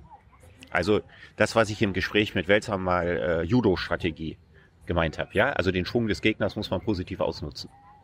Und diese Judo-Strategie finde ich nicht. Ich finde eigentlich eher, dass es, äh, dass man eigentlich immer nur sagt, das will ich nicht, das will ich nicht, das will ich nicht. Das will ich nicht. Die gleichen Dinge, die ich auch nicht will. Ich will keine totale Monopolbildung. Ich will nicht, dass jegliche Form von Arbeitsschutz verschwindet in einer Grundeinkommensgesellschaft. Dafür haben die Linken ja auch Angst. Ich auch. Ich will nicht in einer Gesellschaft leben, in der moralische Entscheidungen durch Sozialtechnik ersetzt werden. Das kann ich alles nachvollziehen, sehe ich genauso. Aber ich darf nicht nur wissen, äh, was ich nicht will, ich muss wissen, wo ich hin will. Und das ist die Dimension, die der Linken, ich würde sagen, seit den 70ern abhanden gekommen ist. Aber wie, wie können die seit 40 Jahren schlafen? Ich meine, da, da muss doch irgendeiner mal drauf gekommen sein, scheiße, vielleicht brauchen wir mal wieder eine... Ich glaube, das ist bei den jungen Linken, äh, ich würde zum Beispiel Katja Kipping da anders sehen, die, soweit ich informiert bin, für das Grundeinkommen ist. Da habe ich mich mit ihr aber jetzt nicht drüber unterhalten. Aber äh, das ist bei den jungen Linken, die mich auch häufiger mal anfragen. Leider sehr wenig Zeit, aber würde ich grundsätzlich ja machen. Anfragen mit ihnen darüber zu reden, ein Interesse an dem gibt hier, was der Mason erzählt. Äh, kann man nicht äh, eine postkapitalistische Gesellschaft auf Basis der Digitalisierung errichten? Dieses Interesse gibt es. Nur die Älteren, also die, die Wölfe, die schon viel Schnee gesehen haben, die äh, glauben da sowieso nicht dran. Also es fehlt an positiven Illusionen bei den Älteren und es fehlt an Durchsetzungskraft bei den Jüngeren. Aber das Einzige, was ich positiv an der Wagenknecht-Sache bisher sehe, also mit ihrer linken Sammlungs Sammlungsbewegung, sie probiert mal was Neues. Ja, das, das ist doch mal an ich sich. Ich habe nicht gesagt, dass ich dagegen bin. Ich, ich habe auch nicht gesagt, dass ich die Ziele nicht kenne. Ich, ich kann mich ja nicht für etwas engagieren oder Teil einer Bewegung werden, wo mir nicht klar ist, wo diese Bewegung hin will sondern äh, falls dieses so sein sollte, dass die Bewegung vor allen Dingen weiß, wo sie nicht hin will. Das wäre zu wenig. Gut, das waren die Linken, die kaum Energie haben. Die Rechten, oder von der rechten Seite kommt ja eine Menge Energie auf die, auf die Gesellschaften hinzu. Welches Problem müssen wir an der ja, Wurzel... Rechte Seite ist das Problem, ne? das ist mein links-rechts-Spektrum. Also, äh, also von der liberalen Seite. Genau. Also ich muss ja nochmal ganz deutlich unterscheiden. Es gibt ja Gemeinsamkeiten zwischen der AfD und den, den, den Linken die in der Ablehnung bestimmter Folgen der Globalisierung bestehen. So, die einen legen ihren Akzent eher auf die Flüchtlinge, die anderen aufs internationale Finanzkapital, aber beides sind natürlich Folgen der Globalisierung. Und bei beiden ist es so, ist, ist diese Rückwärtsbewegung sehr stark. Da haben sie ja eine Gemeinsamkeit. Und die einzigen, die wirklich mit Macht nach vorne treiben, sind die Liberalen. Auch die CDU treibt nicht mit Macht nach vorne. Es gibt in der Union unglaublich viele Menschen, die Kopfschmerzen kriegen angesichts der Digitalisierung meine Sozialdemokraten sowieso. Reden Sie mal mit Gewerkschaftlern. Die haben eigentlich nur Angst, dass es in Zukunft keine Gewerkschaften mehr geben wird. Was auch passieren kann. Du musst mich duzen übrigens. Ja. Äh, aber welches Problem müssen wir, an der, äh, müssen wir an der Wurzel packen, wenn es um die AfD geht, um Trump, den allgemeinen Rechtsruck? Wo müssen wir radikal sein? Also Marx würde wahrscheinlich sagen, wir müssen da durch. Er würde sagen, Restauration ist die absolut logische Folge dessen, was gerade passiert. Und erst im Widerstand gegen die Restauration kann ein neues linkes Selbstbewusstsein entstehen. Das wäre wahrscheinlich seine Antwort, die er darauf geben würde. Also, nach der Erklärung der Menschenrechte, Französische Revolution, folgte ja nicht die Befreiung der Menschen, sondern danach folgte die Unterjochung der Fabrikarbeiter, die überhaupt keinerlei Menschenrechte hatten, wenn die in den englischen Fabriken damals unter erbärmlichen Umständen 16 Stunden am Tag gearbeitet haben. Es folgte äh, ein durchgeknallter Idiot namens Napoleon, es folgte die Rückkehr des konservativen Bürgertums. Es folgte die Rückkehr der Bourbonenkönige ja, in Frankreich nach dem Sturz Napoleons in der Restaurationszeit 1815 bis 1830. Dann gab es eine Revolution. Wer gewann? Das konservative Bürgertum setzte sich wieder durch, nicht die kleinen Handwerker, die auch auf den Barrikaden waren. Dann kam die 1848er Revolution. Da war zum ersten Mal das inzwischen entstandene französische Proletariat dran beteiligt. Und was kam wieder raus? Eine konservative Regierung. Und dann kam der Staatsstreich eines Mannes, den man sehr gerne mit Donald Trump vergleichen kann, nämlich Louis äh, äh, Bonaparte, also Napoleon III. Und das alles waren jetzt die Folgen, nachdem man all die philosophischen weisen Erkenntnisse hatte, neu produzieren konnte, all die Blaupausen für eine bessere Gesellschaft, Genossenschaftswesen, andere Organisationen, war alles da. Und es folgte genau das Gegenteil. Wenn man den 18. Brumaire des Louis Bonaparte liest von Marx, das sollte man unbedingt machen. Das ist kein langer Text, ist wahnsinnig schmissig geschrieben. Da gibt es eine Charakterbeschreibung von Louis Bonaparte und man denkt, das ist Donald Trump. Also jeden Tag Schlagzeilen produzieren, äh, einen politischen wirren Zickzackkurs, den keiner berechnen kann, fahren und durch seine alberne Art Politik zu gestalten, Politik als solche lächerlich und unwürdig zu machen. Ja, ein, ein, ein, ein Taschenspieler, ein Trickser, ein, ein äh, Selbstdarsteller und was weiß ich was. Also man denkt, das ist, hat, hätte Marx über Donald Trump geschrieben. Und ich glaube, dass es relativ normal ist, dass wir tatsächlich jetzt als Folge wieder einer, wo man merkt, ne, die, der Vulkan bricht aus, alles verändert sich und so, dass wir durch eine solche Restauration tatsächlich offensichtlich durch müssen. Also möglicherweise, ich will es ja nicht beschwören, aber möglicherweise brauchen wir die AfD in der Regierung, um damit die Leute erkennen, dass es keine Lösung ist. Ich sage nicht, dass ich mir das wünsche, aber ich könnte mir vorstellen, dass es tatsächlich unter gewissen Umständen passieren kann. Das möchte, das möchte ich erleben. Ja, ich bin jetzt nicht sicher, ich will das auch nicht an die Wand malen, ich will das nicht prognostizieren, aber ich weiß nicht, was in diesem Land los ist, wenn wir zwei Millionen oder drei Millionen Arbeitslose mehr haben. Dann verändert sich das Klima hier in einer dramatischen Folge. Außer wenn die Politik es schafft, dass es immer, immer weniger. sich mal vor, die AfD hätte einen charismatischen Führer. Der fehlt ihr ja. Sie wird ja, obwohl sie den nicht hat, gewählt. Also wenn die jetzt so einen Gutenberg da äh, verpflichten könnten, der ja auch so eine Rolle im Prinzip ja, würde ja zu ihm passen, eine solche Rolle zu übernehmen. Im Prinzip ist jetzt quasi deine Antwort auf das äh, ne, Probleme an der Wurzel packen, bei den Linken wie bei den Rechten dieselbe Antwort, nämlich dass die Linken Ja, beide wollen zurück. Und die, die Treiber, die Die warten ja nicht. Also die, die, die, die liberale Wirtschaft, äh, das Silicon Valley. Und, und die Leute, die dem, den, den, den, den Leuten des Silicon Valley hier nach wie vor die roten Teppiche äh, ausrollen, statt sie äh, datenschutzmäßig und so weiter zu zivilisieren. Die treiben die Entwicklung in einem wahnsinnigen Tempo gegenwärtig vor, vorwärts, in einem schwindelerregenden Tempo. Den macht auch offensichtlich alles das, was mir Angst macht, keine Angst. Die haben keine Angst vor dem totalen Überwachungsstaat. Die haben keine Angst vor universeller Vollverblödung im Zeitalter der Digitalisierung. Die haben keine Angst vor einer unpolitischen äh, Bespaßungs- und Verblödungsdemokratie. Alles das macht diesen Leuten offensichtlich keine Angst. Gibt es Linke auf der Welt oder in Europa, die dir Hoffnung machen. Also vielleicht in Portugal oder Corbyn in Großbritannien. Ich kenne die europäische Linke nicht gut genug, um, äh, um das zu sagen. Aber es ist natürlich schon auffällig, dass Leute wie Corbyn oder wie Bernie Sanders äh, Leute sind, die die 70 hinter sich gelassen haben und jetzt die Hoffnungsträger für eine junge Generation sein sollen. In 20 Jahren ist es vielleicht Richard David Brecht. Naja, ich werde hier sicherlich nicht in der ersten Reihe der Politik äh, antreten. Das, das wäre auch so ein Ding. Ich meine, du endest ja dein Buch damit, dass du sagst, okay, diese ganzen Probleme, die du beschreibst und diese möglichen, diese Utopie, die müssen wir jetzt in den nächsten zehn Jahren angehen. Das stimmt. Das stimmt. Also wir müssen die, die, die Voraussetzungen für das Grundeinkommen, also erstmal Einführung der Finanztransaktionssteuer ist ja der erste Schritt. Und einfach mal gucken, wie viel Geld da rauskommt, wie man das am besten durchsetzen muss. Das muss ja erstmal etabliert werden, dieses System, das wird ein paar Jahre dauern. Und, äh, dann muss man eben gucken, äh, als zweites, äh, wie sieht das e- genauer aus mit den Entlassungswellen? Was kommt da eigentlich auf uns zu? Ich meine, wir, das sind ja Riesenbranchen, die da betroffen sind.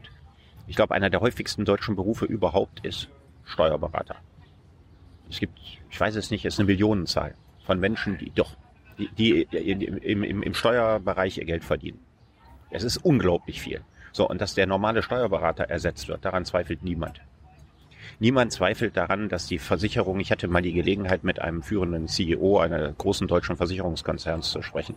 Und ich habe ihm gesagt, wenn ich Ihnen sage, in 20 Jahren beschäftigen Sie nur noch die Hälfte Ihrer Mitarbeiter, was sagen Sie mir dann? Und dann sagte er zu mir, Sie grenzenloser Optimist. Das sind doch viel, viel weniger. Der berühmte Satz von Bill Gates, es muss Banking geben, aber keine Banken, liegt wie ein Damoklesschwert über jeder Sparkasse und über jeder Volksbank. Also all die Banken, wir reden jetzt nicht von Investmentbanken, aber die Kundenbanken Geschäft machen. Wozu brauchen die, die braucht man die noch? Ich, ich kann zwar Argumente erfinden, warum man die noch braucht, aber ich weiß nicht, ob die darauf setzen. Also die Idee der Sparkasse ist eine schöne Idee. Es ist eine schöne Idee, dass man die Gewinne, die man macht, kommunal reinvestiert. Dass man, äh, das war der eine Gedanke und der zweite Gedanke war, dass man den Leuten ein Konto zur Verfügung stellt, denen eine Privatbank früher keins gegeben hat. Beides gute Ideen. Mhm. Das heißt also, die Sparkasse müsste noch viel, viel stärker als gemeinnützige Organisation hervortreten und würde dann bei jungen Leuten auch wieder ein Image kriegen, weswegen sie gebraucht wird. Wenn sie das aber nicht hinkriegt, sondern sich wie eine normale Bank benimmt, dann wird es sie irgendwann einfach nicht mehr geben. Und bei, der, bei den Sparkassen arbeiten, ich glaube, so ungefähr 250.000 Menschen. Und ich nehme an, etwa gleich großer Prozentsatz ist es bei den Volks- und Raiffeisenbanken. Also was da alles zukommt an, auf den Finanzämtern werden in Zukunft sicher deutlich weniger Menschen arbeiten. Äh, in Stadtverwaltungen werden deutlich weniger Menschen arbeiten. Wenn wir das alles, Automobilindustrie. Das sind, äh, Automobilindustrie beschäftigt in Deutschland 800.000 Leute. Wenn man aber die Zulieferindustrie in Deutschland und Österreich zusammenrechnet, hängen an dem ganzen Komplex im deutschsprachigen Raum zwei Millionen Menschen. Da hängt auch noch die Chemieindustrie dran, die sehr, sehr maßgeblich für die Automobilindustrie produziert. Wenn wir in Zukunft selbstfahrende Autos haben, die Samsung, Sony, Google oder was weiß ich, was ihr herstellt, und die machen die ganze Verkehrslogistik und wir brauchen nur noch ein Siebtel oder Achtel der Autos und wir brauchen diese ganzen Statuskarossen nicht mehr. Also da kommen doch gigantische Entwicklungen auf uns zu. Und äh, wenn man das anfängt wirklich ernst zu nehmen und sich dann überlegt, was dann in diesem Land los ist, wenn es diese Millionen Arbeitslosen gibt, dann ist doch das, was wir jetzt gegenwärtig mit der AfD da erleben, ein Witz dagegen. Der Punkt ist so ein bisschen, du sagst ja, argumentierst ja, die Zeit drängt. Wir müssen uns damit jetzt beschäftigen. Ja, wir müssen in den gerade genannten Grund. Wir müssen in den nächsten Jahren viele Sachen neu denken, auch beschließen. Wir müssen tatsächlich was ändern. Es passiert aber nicht. Darum, ich meine, du hast ja letztes Mal gesagt, du willst. Wisst ihr, was passiert? Also, das ist ja so. Unsere Parteien haben relativ wenige Weltanschauungen, die meisten jedenfalls da drin nicht. Ein paar Leute gibt's vielleicht, aber insgesamt gerade die sogenannten Volksparteien hängen ihr Mäntelchen immer in den Wind. Da ist es, Angela Merkel ist da einfach typisch dafür. Sigmar Gabriel war genauso. Ich fürchte, Martin Schulz hätte, wenn er Deutschland regiert, in vielen Punkten was Ähnliches gemacht. So, und wenn der Trend sich ändert, wenn sich bestimmte Meinungen ändern. Man hat das am Beispiel Migration gesehen. Am Anfang haben alle Hurra geschrien. Und äh, nachher sehen jetzt alle, einschließlich der Linken und der Grünen in der Migration, natürlich doch schon ein sehr großes Problem. Also diesen Stimmungsumschwung machen alle gleich, gleich mit. Die einen ein bisschen stärker, die anderen ein bisschen schwächer. Und das wird jetzt, wenn die Arbeitslosigkeit kommt, genau dasselbe sein. Und es ist ihnen noch völlig klar, dass sie Rezepte anbieten müssen. So, und die FDP würde sagen, wir erfinden einfach eine Million Jobs oder zwei Millionen oder drei Millionen. Und alle, die wissen, dass der Staat keine Jobs erfinden kann, hat er früher mal gemacht. Diese ganzen aufgeblähten Verwaltungen sind ja vom Staat erfundene Jobs gewesen und gerade die gehen jetzt alle verloren.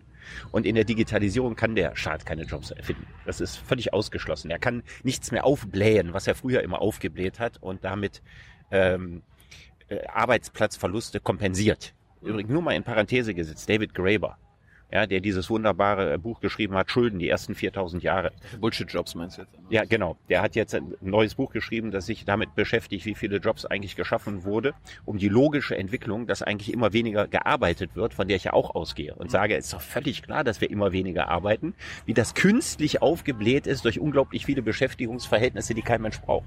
Ich weiß nicht, was sind 30 Prozent oder 40 Prozent aller Jobs völlig überflüssig. Ja, und wenn man, wenn man sich diese Entwicklung anguckt, dann kommen wir ja in ein völlig anderes Land. Und dafür müssen wir ja jetzt inhaltlich vorbereitet sein, sonst hinterlassen wir, kommt ja, da bricht das totale Chaos aus. So. Das ist, das ist ja mein Punkt. Du beschreibst die Not, wir müssen was machen.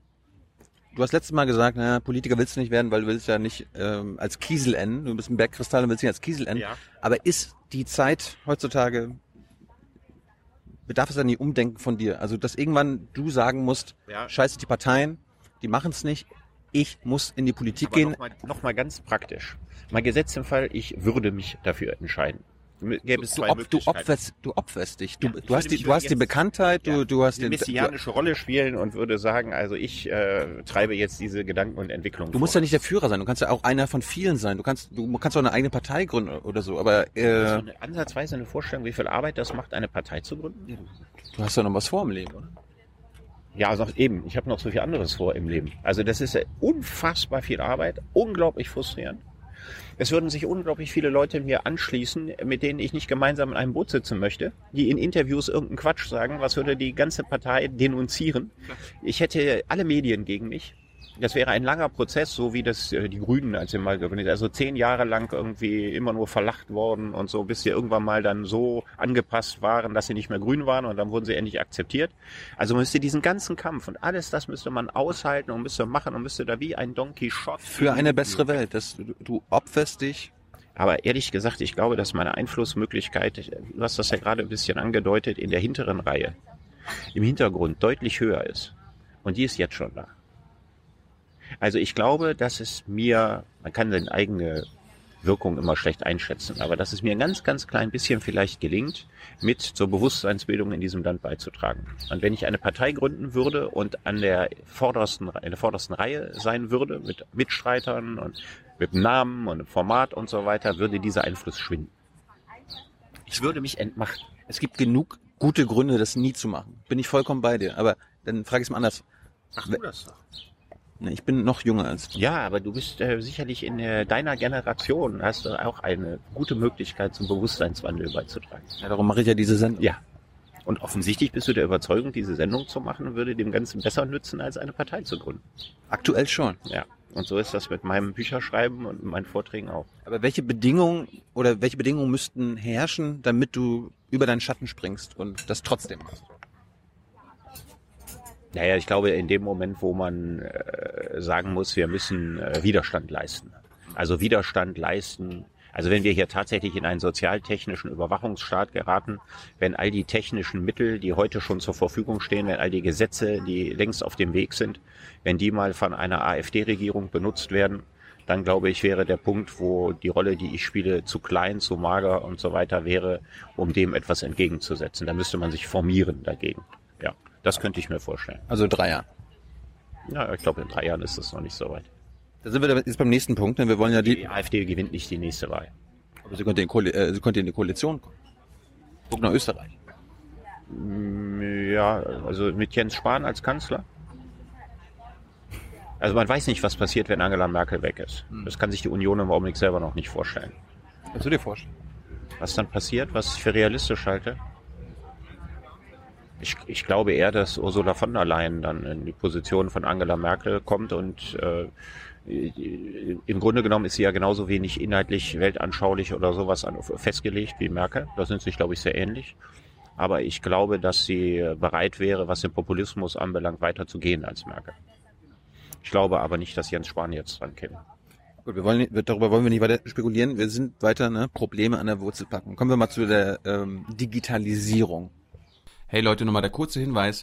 Solche Interviews mit solchen Gästen gibt es nur bei Jung und Naiv. Und zwar nur durch eure finanzielle Unterstützung. Anders geht es hier nicht.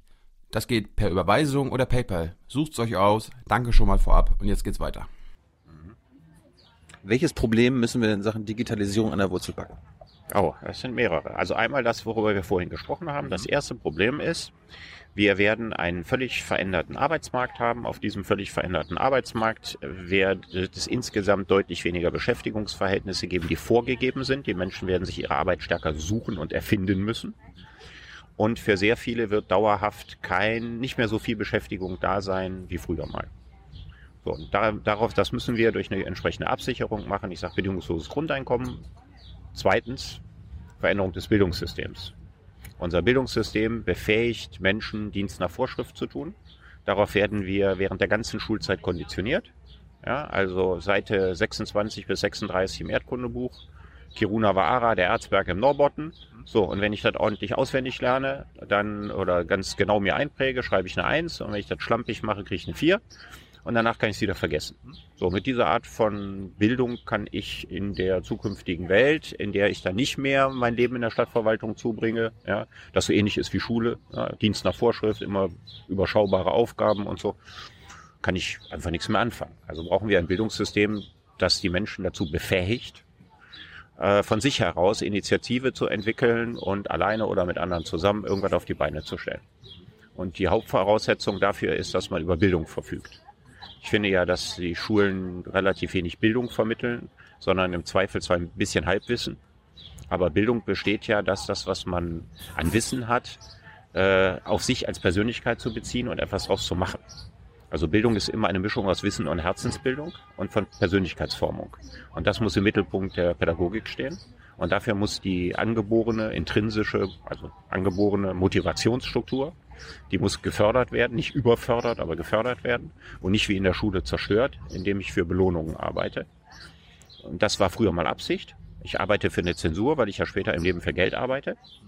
Und wenn ich später im Leben aber möglicherweise nicht mehr so für Geld arbeite, wie das bisher der Fall ist, kann ich auch in der Schule nicht mehr, wie das bisher der Fall ist, für Zensuren lernen. Also das ist sozusagen der zweite große Komplex.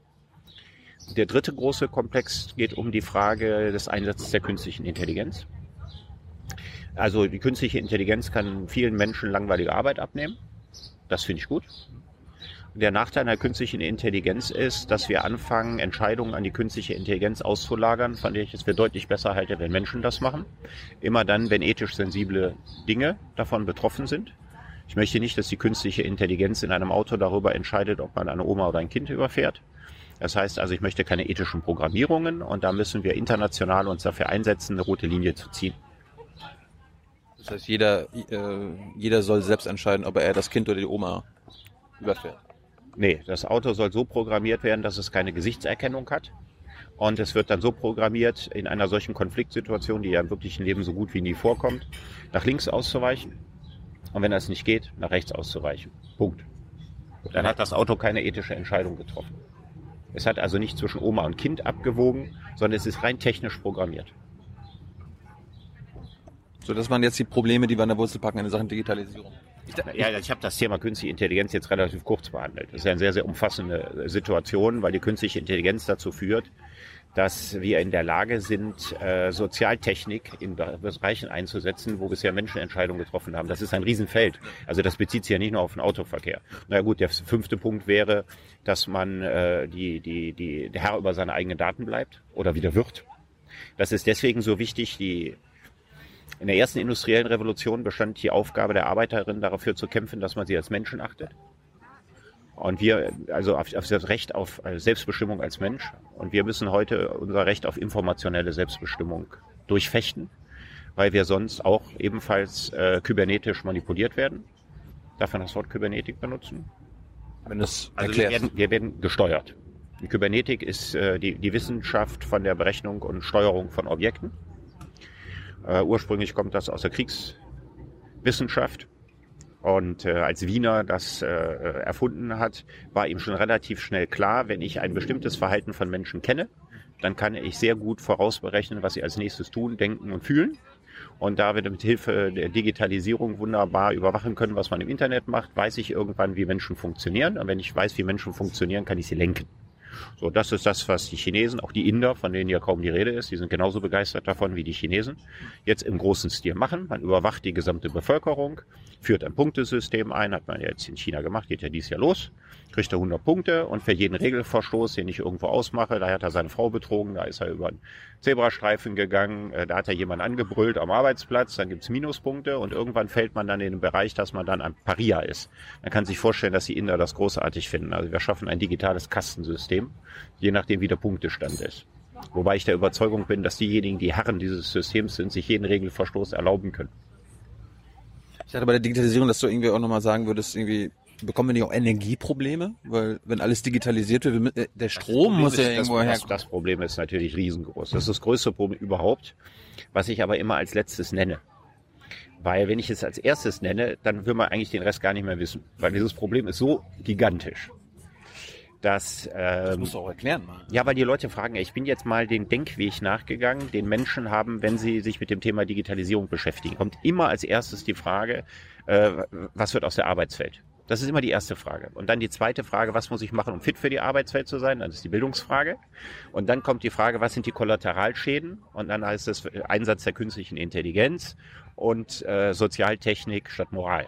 So, das größte Problem überhaupt, also hast ja völlig recht, besteht darin, äh, wir schaffen immer mehr technisches Spielzeug an, was Ungemenge Strom frisst. Der größte Teil des Stromes in der Welt wird nach wie vor durch fossile Energieträger erzeugt, also durch Öl und vor allen Dingen durch Kohle. Und das äh, führt zur globalen Erwärmung. Die globale Erwärmung führt dazu, also wenn die Erde sich ein weiteres Grad erwärmt, können wir davon ausgehen, kann man sich ja mal den Globus angucken, was dann alles überschwemmt ist. Kann sich auch ausrechnen, wie weit die Sahelzone sich weiterschiebt, die ganzen äh, äh, ariden Gebiete in, in Afrika, die jetzt so Halbwüsten sind, werden dann gänzlich zu Wüsten werden. Es gibt irrsinnige Migrationsströme, Bürgerkriege, Kämpfe um das bisschen verbliebene Trinkwasser äh, die ganzen Überschwemmungen, Leute, die ihr Land verlieren und so weiter. Und dann können wir uns ja noch so viel Gedanken über künstliche Intelligenz machen. Da ist einfach in einigen Jahrzehnten ist dann Schicht. Dann erleben wir eine Völkerwanderung, ausgelöst durch uns, der wir nicht mehr Herr werden können. Und dann geht hier alles in den Arsch. Aber kann die Digitalisierung irgendwie nicht auch dazu führen, dass wir weniger Energie verbrauchen? Ja, kann sie. Kann sie. Ich kann natürlich eine Smart City, eine Stadt, zur, zur Niedrigenergiestadt machen. Zum Beispiel dadurch, dass Straße unter dann beleuchtet ist, wenn wirklich jemand durchgeht nachts. Ich kann das ja alle mit Bewegungssensoren, kann ich das ja wunderbar machen. Ich kann überall Energie sparen. Ich könnte mit Sicherheit den Energieverbrauch von Berlin auf die Hälfte reduzieren, indem ich ihn smart mache. Das geht. Dann haben wir eine Überwachungsstadt. Dann haben wir eine Überwachungsstadt, da stehen wir also das auch. Das willst du auch nicht. Nö, will ich auch nicht, muss man auch sehr gut überlegen. Also so, wenn es um Energiesparen geht, finde ich das sehr gut. Die Frage ist nur, wer hat da noch Zugriff auf die ganzen Daten? Also das hinterlässt natürlich riesige unbeantwortete Probleme, ganz klar. Aber was das Hauptproblem ist, auch Google baut mittlerweile Server, die nur noch ein Drittel der Energie verbrauchen wie vorher. Aber die Dinger werden immer größer. Und ich glaube, was unheimlich wichtig ist, selbst wenn es zwei Fremdwörter sind, Effizienz und Effektivität. Es ist möglich, bestimmte Dinge wie eine Stadt energieeffizienter zu machen.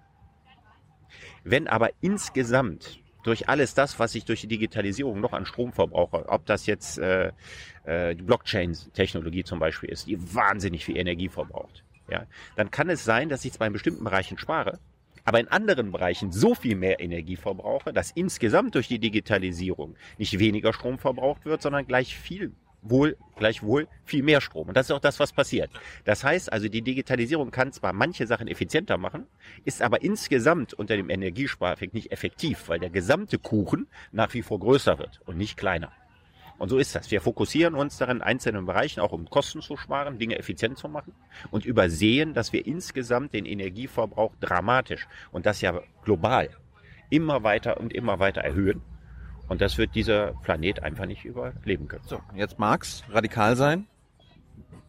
Wie, wie, wie können wir das Problem äh, der Energie? Digitalisierung nicht losgelöst von äh, Energieeffizienz äh, machen. Also das heißt also hingehen und sagen, nur noch Geräte zulassen, die tatsächlich ähm, weniger Energie verbrauchen als die, die wir jetzt haben und andere nicht mehr zulassen quasi Energie. Also sagen, ab einer bestimmten Grenze von dem, was ein Handy an Strom fressen darf, ist ja ein Witz, wie viel Strom ein Handy frisst, ja, und wie kurz die, die, die Akkus und Batterien und so weiter sind und sagen, Produkte unter können wir nicht mehr zulassen. So, ist natürlich völlig klar. Dann wird Deutschland nicht mehr beliefert und wir haben keine Handys mehr. Also so wird es ja nicht gehen. Aber muss man natürlich europäisch machen und so weiter. Aber im Grunde muss man das, man muss sozusagen die Industrie, Industrie dazu treiben, ja, energieeffizienter äh, äh, Geräte herzustellen. Das wäre zumindest eine Sache, die man machen kann. Falls ihr noch andere Ideen habt, bitte mal in die Kommentare. Es gibt mit Sicherheit ganz viele andere Energien. Ich habe jetzt gesehen, es ist gerade vor kurzer Zeit ein Buch erschienen, nur zu dem Thema.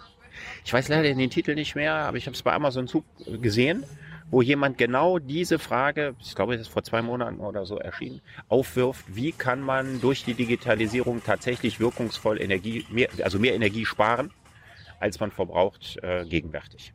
Stellst du eigentlich deine Bücher bei Amazon? Ich bestelle gelegentlich meine Bücher bei Amazon, weil ich relativ viele englische Bücher lese. Und das dauert in der Buchhandlung meistens auch ziemlich lange. Außerdem hat, haben beide Buchhandlungen, die bei mir in der Nähe waren, zugemacht. Ist Amazon eine Bedrohung eigentlich? Amazon ist ein lustiges Phänomen in gewisser Hinsicht, so eine Lemmingenpopulation. Ich bin sicher, dass Amazon ist ja ein Unternehmen, das lange Zeit gar keine Gewinne gemacht hat und jetzt so ganz kleine Gewinne macht, verglichen mit dem Volumen. Ja.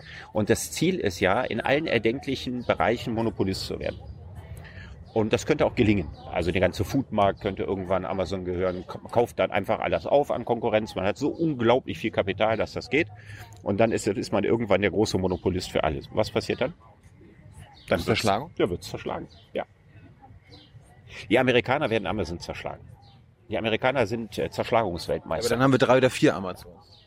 Das werden eben nicht in drei oder vier zerschlagen. Das wäre ja sozusagen meine Angst. Das ist, was wenn sie Facebook und Google zerschlagen, die werden sie in drei oder vier zerschlagen. Damit bin ich nicht zufrieden.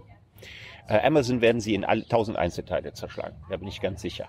Also, damit äh, äh klar wird, dass ich hier nicht rumspinne. Die Amerikaner haben mal Standard Oil zerschlagen, also die Ölindustrie. Sie haben mal AT&T, den Telefonmonopolisten, zerschlagen. Also es ist nicht so, als ob die USA da äh, laissez-faire machen würden und achten da sehr, sehr genau drauf. Und ich bin absolut sicher, dass Amazon in dem Moment, wo sie die Hälfte ihrer Ziele erreicht haben, und die Ziele sind ja unbegrenzt, dass das in tausend Teile zerschlagen wird. Anders geht's ja gar nicht. Kann ja nicht sein, dass der ganze Einzelhandel irgendwann nur noch eine einzige weltumspannende Großhandelsfirma ist. Das ist ja Bezos Ziel. Und ich glaube, das weiß er auch selber.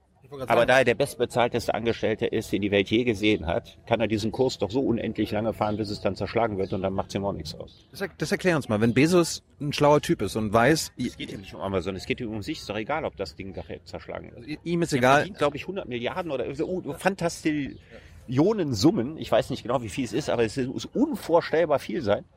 Und es ist doch völlig egal. Ich meine, wenn das Ding dann in zehn Jahren oder vor fünf Jahren zerkloppt wird, ist doch egal. Dann denkt er sich was Neues aus oder investiert sein Geld, was er wahrscheinlich schon in alles Mögliche investiert hat. In andere Dinge. Dem kann das doch egal sein. Das ist doch genauso, warum die Automobilindustrie in Deutschland nicht rechtzeitig aufs Elektroauto eingeschwenkt ist. Es kann doch den Ex-Vorstandschef von Daimler und VW völlig egal sein, was zukünftig aus diesen Firmen wird. Ich meine, das sind Geschäftsführer, die für Quartalszahlen bezahlt würden im Grunde genommen und nicht für die Zukunft einer Firma. Das sind ja keine inhabergeführten Unternehmen. Es gibt diese, diese schöne Unterscheidung von Götz Werner. Der mal sagt, was ist der Unterschied quasi zwischen einem CEO und einem mittelständischen Unternehmer? Und der Unterschied besteht darin, dass der CEO macht die Dinge richtig. Und der mittelständische Unternehmer macht die richtigen Dinge. Und das ist ein großer Unterschied. Die Dinge richtig zu machen, heißt dafür, dafür zu sorgen, dass die Aktienwerte, dass das Unternehmen gut darstellt. Das sind äh, die richtigen Dinge machen. Ja äh, die Dinge richtig machen. Aber die richtigen Dinge machen, ist das zu machen, was man machen muss, damit es die Firma in zehn Jahren noch gibt. Und das ist nicht die Aufgabe eines CEOs äh, irgendwo in der Industrie. Amazon ist ja nicht das äh, größte Unternehmen der Welt, es ist, glaube ich, Apple. Kann man Apple auch zerschlagen? Weiß ich nicht so. Wie, wie, wie soll das enden? Also ich, ich glaube, der, äh, es, sind, es gibt zwei Kandidaten aus unterschiedlichen Gründen, die dran sind. Also Amazon wird man zerschlagen müssen oder, äh, oder man wird äh, eine europäische Barriere machen. Also man wird in, aus kartellrechtlichen Gründen hingehen und wird sagen, Amazon kann bei uns auf dem Markt nicht mehr entsprechend operieren. So wie wir wahrscheinlich Uber äh, äh, in ganz Europa irgendwann verbieten werden. Er fängt ja jetzt gerade an in Spanien, in Palma de Mallorca hat man äh, Airbnb verboten. Äh, in, in Berlin ist es ja hier auch ein ganz, ganz großes Problem, dass man hier über Airbnb ja eigentlich auch nicht mehr vermieten darf. Und Uber wird wahrscheinlich genauso. Das sind ja alles Sachen, die äh, bestimmte Dinge äh, grenzenlos zerstören und vor allen Dingen die negative Auswirkungen haben, dass man anderen nicht mehr freiwillig mal kurze Zimmer zur Verfügung stellt, die man gut kennt, sondern in Zukunft für alles Geld nimmt. Also das hat ja auch von der Mentalität der Bevölkerung, ist es ja wirklich Gift, aus allen sozialen Normen, Marktnormen zu machen. Und was ich tatsächlich glaube, ist, Amazon wird zerschlagen und ich glaube Facebook. Was mit Apple? Bei Apple und Google bin ich mir nicht so sicher. Warum? Ja, Facebook ist ja jetzt so schön böse an den Pranger gestellt und äh, ich meine, Facebook stellt ja auch nichts her. Das ist ja ein großer Unterschied zu Apple. Apple stellt ja nun ganz handfest Geräte her, die die ganze Welt haben will. Das ist ja ein großer Unterschied zu den Dienstleistungen von, von Facebook. Also wenn man Facebook in 100 verschiedene kleine Teile zeichnet, gibt dann 100 irgendwie Einzel-Facebooks, die nur für bestimmte Bereiche zuständig sind und die sind so miteinander koordiniert, dass das soziale Netzwerk trotzdem weiter existiert. Sowas könnte man ja alles machen. Ja, nur, dass man sozusagen, jeder hat nur noch einen begrenzten Zugriff auf irgendwas und so. Also könnte man sich neue Struktur vorstellen. Sowas würde man vielleicht machen. Aber warum eine Firma wie Apple zerschlagen? Apple ist ja auch kein Monopolist. Also jedenfalls in, in, in einigen Bereichen. Also Herstellung von Smartphones sowieso nicht. Na gut, dann kommst du zum Duopol, ne? Samsung, Apple. Ja, aber ich glaube, dass äh, in Zukunft kann jeder Smartphones machen. Am Anfang gab es auch nur eine oder zwei Firmen, die Autos machen konnten. Dann wurden es immer mehr und dann wurden es aus bestimmten anderen Gründen nachher wieder weniger. Jetzt sind es auch nur noch ganz wenige. Du eigentlich der Meinung wie Mason, dass hier das große Problem für den Kapitalismus bei Facebook und so weiter ist, dass es aber überschätzt wird, was quasi personenbezogene Daten an Wert, wirtschaftlichen Wert äh, erzeugen? Ja, also personenbezogene Daten sind volkswirtschaftlich nicht besonders interessant.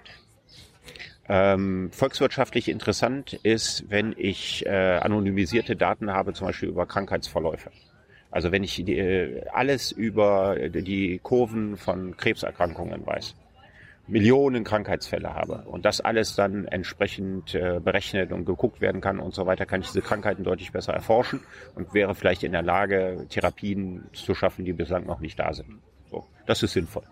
Wenn ich äh, Daten sammle, wie viele Leute in Berlin pro Tag über welche Brücke, welche Straße fahre, um dann zu überlegen, ob ich die Straße verbreitern muss oder ob ich den Verkehr anders mache, volkswirtschaftlich sinnvoll. Aber wenn ich jetzt die, die Daten von Personen habe und ganz, ganz genau weiß, wer wann wo was gekauft hat, dann kann ich das dafür nutzen, ihn gezielter zu bewerben. Und das führt dazu, dass er bestimmte Produkte dann kauft, die er sonst vielleicht nicht gekauft hätte. Aber das ist eben die Pointe, die er sonst vielleicht nicht gekauft hätte. Ich vermehre ja das Geld nicht, sondern ich sorge dafür, dass jemand ein bestimmtes Buch kauft und dass er das gleiche Geld jetzt nicht dafür ausgibt, ja, äh, teuer essen zu gehen. Und das ist nichts anderes als ein Nullsummenspiel, eine Umverteilung. Und das ist das, was die deutsche Politik nicht begriffen hat. Wenn die FDP dann sehr lange sich auch gegen den Datenschutz gestellt hat und wenn sich unsere Digitalstaatsministerin nicht entblödet hat, zu sagen, unser Datenschutz stamme aus dem 18. Jahrhundert, was also historischer Blödsinn ist, aber womit sie sagen wollte, wir müssen den Datenschutz lockern. Das war gemeint. Es war ja nicht gemeint, äh, der ist nicht streng genug, sondern sie meint ja, wir müssen den lockern. Wenn wir das dann tatsächlich tun, ist das volkswirtschaftlich völlig uninteressant, weil es stärkt die Großen und es schwächt die Kleinen. Also im Zweifelsfall werden die Daten aller Kaffeetrinker von Apple an Starbucks verkauft und Starbucks weiß dann noch genauer, als es das sowieso schon weiß, wo es seine Filialen hinsetzen muss, sodass es dann in Berlin noch mehr Starbucks-Filialen gibt und noch weniger kleine Kaffeebuden. Das ist der Effekt, der am Ende dabei eintritt. Volkswirtschaftlich ist das Blödsinn. Kommen wir mal zur Bildung. Ist, ist ja auch ein Herzensanliegen von dir. Was, äh, welches Problem müssen wir da an, die, an der Wurzel packen? dass wir ein Bildungssystem haben, das äh, sehr genau zugeschneidert war auf die Bedürfnisse des preußischen Staates im 19. Jahrhundert. Das war ein Ausbildungssystem. Ja, das war äh, der, der Grundgedanke war das Militär. Das war das Vorbild. Also alle werden im gleichen Alter gezogen. Alle machen die gleiche Grundausbildung, ne, das was Humboldt die Elementarschule nannte. Und dann wird spezifiziert, äh, äh, normal Schütze Arsch, ne, also Volksschule, und äh, für, für, die, für die höheren Schreibstubenaufgaben Realschule und für die Offizierslaufbahn äh, Gymnasium. So, so ist das Ganze mal gemacht worden für eine preußische Untertanengesellschaft. So, dann ist die Schule natürlich heute pädagogisch modifiziert und netter und der Rohrstock ist verschwunden und so weiter. Aber die Grundorganisation ist die gleiche geblieben.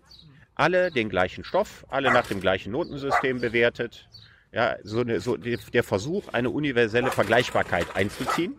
Und die widerspricht in dieser Form natürlich total der Förderung von Eigenkreativität und von persönlichen Stärken.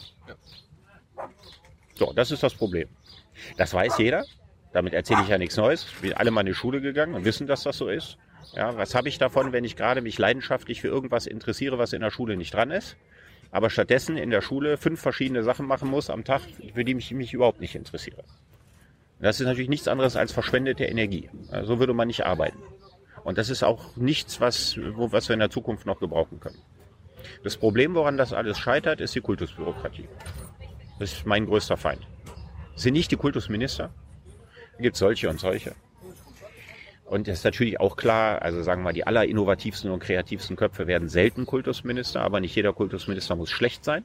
Aber jeder Kultusminister weiß, wenn er ansatzweise auch nur einen kleinen Teil der Dinge, die ich mal angeregt habe, die man in der Schule verbessern müsste, und ich bin ja nicht der Einzige, es gibt ja viele andere, die das genauso sehen, dann wäre er nach wenigen Wochen aus dem Amt raus. Deswegen trauen die sich das nicht. Aber das größte Problem ist nicht nur die, die Angst, dass Elternverbände und dass der politische Gegner sofort gegenmobil macht, sondern man weiß ganz genau, mit der Kultusbürokratie kann man alles das nicht umsetzen. Die muss das ja umsetzen. Und Kultusbürokratie besteht zu einem nicht unerheblichen Prozentsatz aus ehemaligen Lehrern, die froh sind, dass sie nicht mehr in der Schule sind. Und man kann sich ja vorstellen, dass die Arbeit eines Kultusbürokraten eine sehr einförmige, langweilige, doofe Arbeit ist, die besonders gerne von Leuten gemacht werden, die es lieben, einförmige äh, Arbeiten zu machen. Und solche Leute finden große Herausforderungen ja, nicht schön. Also für die bedeutet das mehr Arbeit, Chaos und äh, es verlangt ihnen was ab, was sie nicht leisten können. Und deswegen machen sie extrem dagegen mobil und werden immer argumentieren, Herr Brecht, drehen Sie mal unsere Schulen nicht so schlecht. So schlecht sind sie ja gar nicht. So als würde für die Zukunft ausreichen, in Deutschland Schulen zu haben, die so schlecht ja gar nicht sind.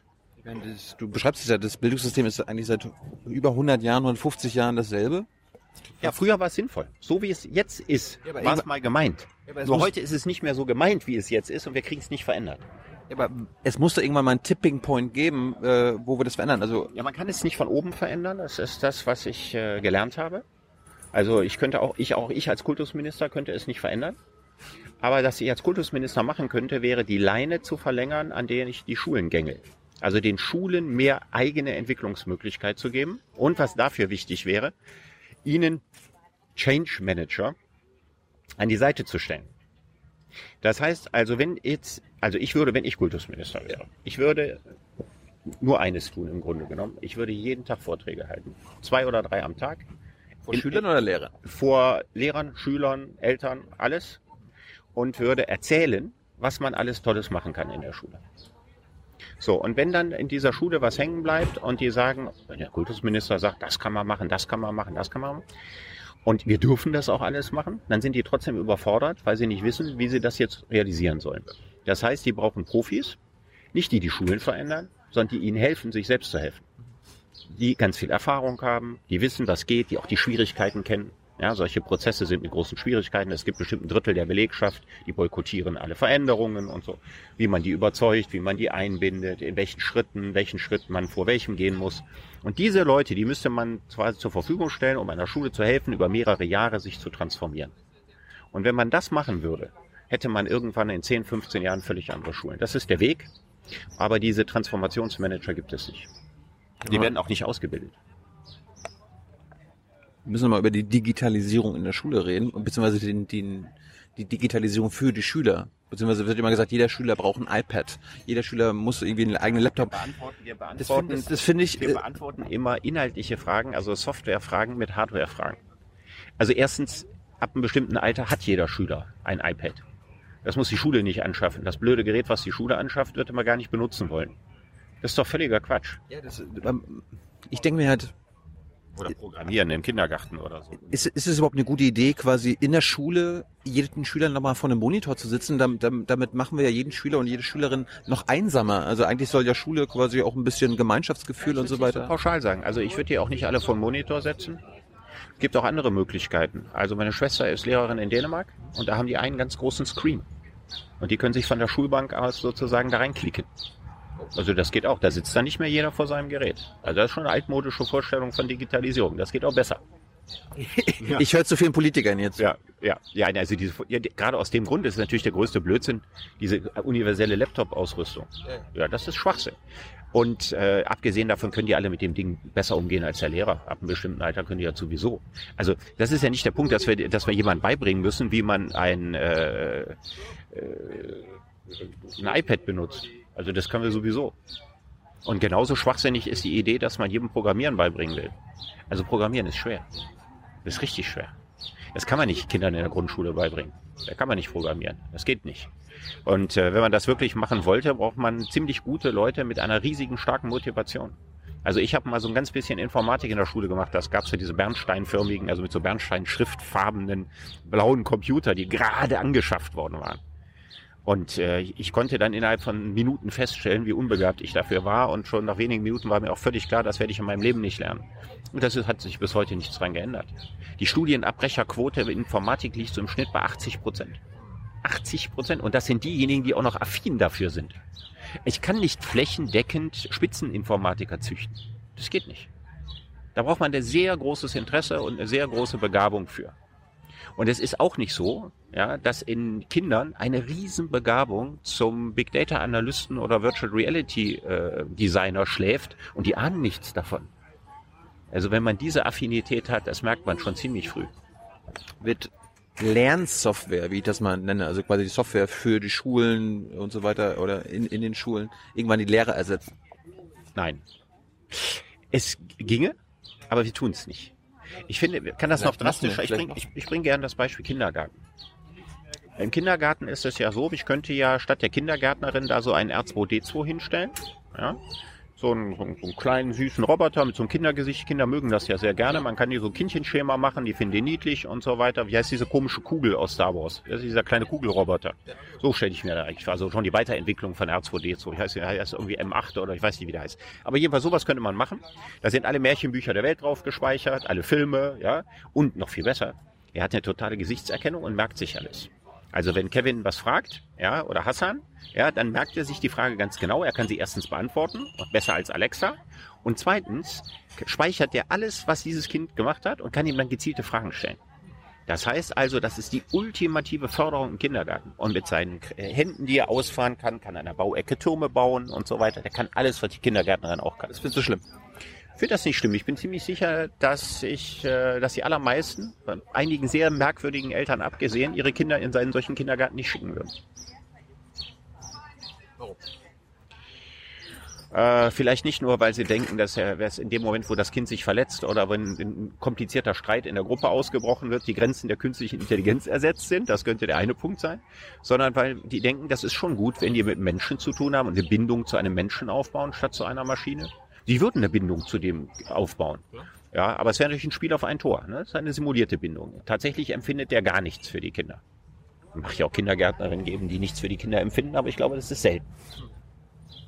Und deswegen glaube ich, nicht alles, was wir algorithmisieren können, werden wir algorithmisieren, sondern ganz im Gegenteil, wir werden einen ganz großen Wert darauf legen, in bestimmten Bereichen es mit realen Menschen zu tun zu haben. Und deswegen sage ich immer, die, die größte Zukunftssparte im Beruf ist nicht die IT-Sparte. Da werden immer höher ausgebildete Megaprofis gebraucht. Sondern der größte Wachstumsbereich sind die Empathieberufe. Kümmerer, Zuhörer, Problemlöser. Wir haben jetzt viele junge Leute, 18-Jährige, die jetzt vielleicht gerade überlegen, was sie mit ihrem Leben anstellen sollen. Werd doch mal, werd doch mal konkret. Was sie mit, die sollen das machen, wofür sie am meisten brennen. So einfach. Es ist so einfach. Ich, es, wir reden doch immer nur über, wenn wir über die Zukunft der Arbeit reden, ja, dann wird ja nicht darüber geredet, wie schön es ist, Ökobauer zu sein oder Orgelbauer. Das sind doch alles Berufe, die sterben doch nicht aus. Ja. Die, die sind doch noch genauso interessant, die in 20 oder in 50 Jahren zu machen. Die tauchen nur gar nicht mehr auf in der Diskussion. Wir stellen uns das so vor, als würde die ganze Gesellschaft nur noch aus Leuten bestehen, die äh, virtuelle äh, Welten designen oder die äh, Unsummen von Daten irgendwo auswerten oder äh, neue Apps erfinden. Und tatsächlich wird es so sein, dass all diese, diese schönen Sachen, wie zum Beispiel mit einem echten Menschen als Kellner zu tun zu haben und nicht mit einem Roboter, der hier angefahren wird, oder auf einem italienischen Wochenmarkt einkaufen zu gehen, wo es keinen einzigen Roboter gibt, der mir irgendwas verkauft. Und wo die Preise sich nicht ändern, je nachdem, wie viele Stücke ich davon kaufe, jedenfalls nicht gegen mich verwendet. Das werden wir weiterhin genießen. Wir unterschätzen, wie stark das Bedürfnis von Menschen ist, mit realen Menschen zu tun zu haben es irgendwann so wie in Westworld ist, äh, eine Serie, die du noch nicht kennst, ja, es wo wird dazu nicht kommen. Es wird nicht zu einer Welt äh, der vielen, vielen Roboter kommen. Das ist die, aber die man nicht, kann man nicht unterscheiden vom Menschen. Ja, aber wozu? Sowas baut man doch nur, wenn es ein Geschäftsmodell ist. Der technische Fortschritt, das ist das, was sozusagen in der Science-Fiction-Fantasie immer falsch läuft. Das ist die Vorstellung, der Technik, der Mensch macht, was irgendwie möglich ist und das kommt. Nein, nicht das, was irgendwie möglich ist, kommt. Millionen großartige Ideen der Menschheit sind nie irgendwo gekommen, weil sie keine Geschäftsmodelle waren. Und ich sehe nicht, dass der digitalisierte äh, Kellner, ja, also der, der Roboter, der mich bedient und den ich nicht unterscheiden kann, irgendwie ein interessantes Geschäftsmodell sein soll. Schon gar nicht in Berufen, die so schlecht bezahlt sind wie Kellner. Was die Reparatur von diesem Roboter kostet, ist doch wahrscheinlich viel mehr, als der Kellner im Monat an Lohn kriegt. Zurück zu den radikalen Gedanken. Äh, mir kommt ja ein bisschen kurz, dass du recht wenig zu Umweltproblemen, Umweltzerstörung, Klimawandel sagst. Ich habe da ganz deutlich was zugesagt, aber ich habe es nicht im Mittelpunkt des Buches gestellt. Oder so. Ich habe aber ein Nachwort geschrieben, ja, das mit sehr klaren und deutlichen Worten versucht zu erklären, was ich vorhin auch gesagt habe, dass die ökologische Katastrophe die größte Bedrohung für die Menschheit ist. Und nicht die Tatsache, dass in Deutschland ein paar Versicherungsleute und seien es ein paar Millionen ihre Jobs verlieren. Welches Problem müssen wir da an der Wurzel packen beim Klimawandel? Wir dürfen die Digitalisierung und die Energieeffizienz nicht trennen. Wir müssen alles, was wir an digitaler Innovation machen, immer unter dem Gesichtspunkt der Energieeffektivität angehen. Und nicht nur der Effizienz, sondern Effektivität. Also sparen wir insgesamt bei alledem, was wir da anschaffen, sparen wir da insgesamt deutlich an Energie. Also nochmal den Unterschied ganz klar, wenn ich einen Automotor so baue, dass ein Auto statt 8 Liter 4 Liter verbraucht, ist das effizient. Wenn ich aber die Anzahl der Autos verdreifache, ist es ineffektiv. Und wir dürfen nicht nur über Energieeffizienz nachdenken, sondern wir müssen über Energieeffektivität nachdenken. Und da müssen wir strenge Gesetze dafür haben, sonst kommen wir in die Hölle.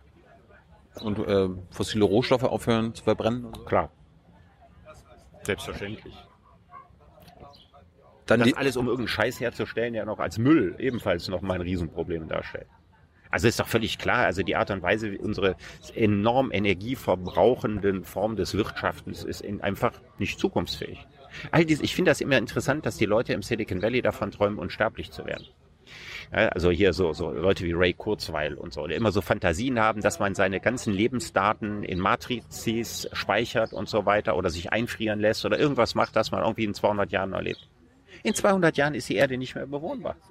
Wie können diese Leute eigentlich zwei einander widersprechende Gedanken, nämlich einerseits ihre Digitalisierung mit dem Stromverbrauch, die zum Klimawandel führt und zur Zerstörung des Planeten, und andererseits ihre persönlichen Unsterblichkeitsfantasien, eigentlich so in ihrem Bewusstsein speichern, dass sie da nicht zusammentreffen? glaubst, glaubst du irgendwann, dass man, bevor du stirbst, man dein, die Inhalte deines Gehirns, um es mal so auszudrücken, runterladen kann und für die Nachwelt bewahren kann? Und für den Fall der Fälle, Ich würde es nicht wollen. Oh, Nein, ich habe eine Vorstellung von dem, was auf meinem Grabstein stehen soll. Und was auf meinem Grabstein stehen soll, ist eine Antwort, die ein Gorilla gegeben hat. Und zwar der Gorilla Coco. Der Gorilla Coco gilt als der intelligenteste Affe und der kann äh, ganz, ganz viele Silben voneinander unterscheiden und da drauf tippen. Und ist in der Lage, daraus Sätze zu formen. Ja? Also, äh, also, also auf die Frage, hast du Durst? Ja, kann er dann antworten, nicht. Ja, und die Dursttaste drücken. Und als Francine Patterson, äh, seine Trainerin, ihn gefragt hat, was bedeutet für dich der Tod, hat er auf die Taste gedrückt, gemütlich, Höhle, auf Wiedersehen. Und das hätte ich gerne auf meinem Grabstein. Und ich finde es extrem unhöhlich und extrem ungemütlich, wenn es ein Wiedersehen mit meinen Geistesdaten im Netz noch gäbe, wenn ich tot bin. apropos Tod, Atomkrieg und so weiter, Weltpolitik und Weltfrieden spielt jetzt auch keine Rolle in deiner Utopie. Ist vielleicht irgendwann mal ein Thema für ein anderes Buch, aber Würde welche, ich auch sagen. Also ich, ich habe das Buch in zweieinhalb Monaten geschrieben. aber, aber war so Im Dezember, Januar. Ja, weil ich relativ eingebrochen. du? Re relativ, relativ kurzzeitig überlegt, das Buch überhaupt zu schreiben. Ich hatte lange Zeit nicht vor, über die Digitalisierung ein Buch zu schreiben. Und dann habe ich, weil aufgrund äh, der in mir immer stärker anwachsenden Sorgen und Befürchtungen, dieses Buch in einem Affenzahn, in einem Höllentempo geschrieben. Und natürlich habe ich 100 Probleme, die es noch gibt, da alle nicht thematisiert. Ich sehe, dass äh, eine Gefahr für den Weltfrieden davon ausgehend, dass diese gewaltigen gesellschaftlichen Umbrüche, die wir erleben werden, die werden zu Ablenkungsmanövern führen. Wir werden Ablenkungskriege führen. Vielleicht auch die europäischen Staaten. Und wir haben ja auch den Respekt äh, mittlerweile dramatisch verloren. Also wenn man sich überlegt, dass der Franzose aufgrund eines Giftgasverdachtes, der sich auch im Nachhinein, soweit ich weiß, nicht wirklich ernsthaft erhärtet hat, dass die Assad-Regierung da Giftgas eingesetzt hat. Und es gibt die ebenso glaubwürdige Variante, dass der IS, als er diese Stadt geräumt hat, da in Osguta oder wo das war, dass die äh, da diese Fässer hinterlassen haben und dass die dann getroffen worden oder entzündet worden sind oder wie auch immer es sei. Aufgrund eines solchen Verdachtes schließt der französische Präsident ja mal eben ganz kurz, dass man mal eben in Syrien irgendwas bombardiert. Also diese Respektlosigkeit, mit dem wir pausenlos das Völkerrecht brechen. Das ist ja ein Bruch des Völkerrechts. Es gibt keine Kriegserklärung von Frankreich an, an die syrische Regierung.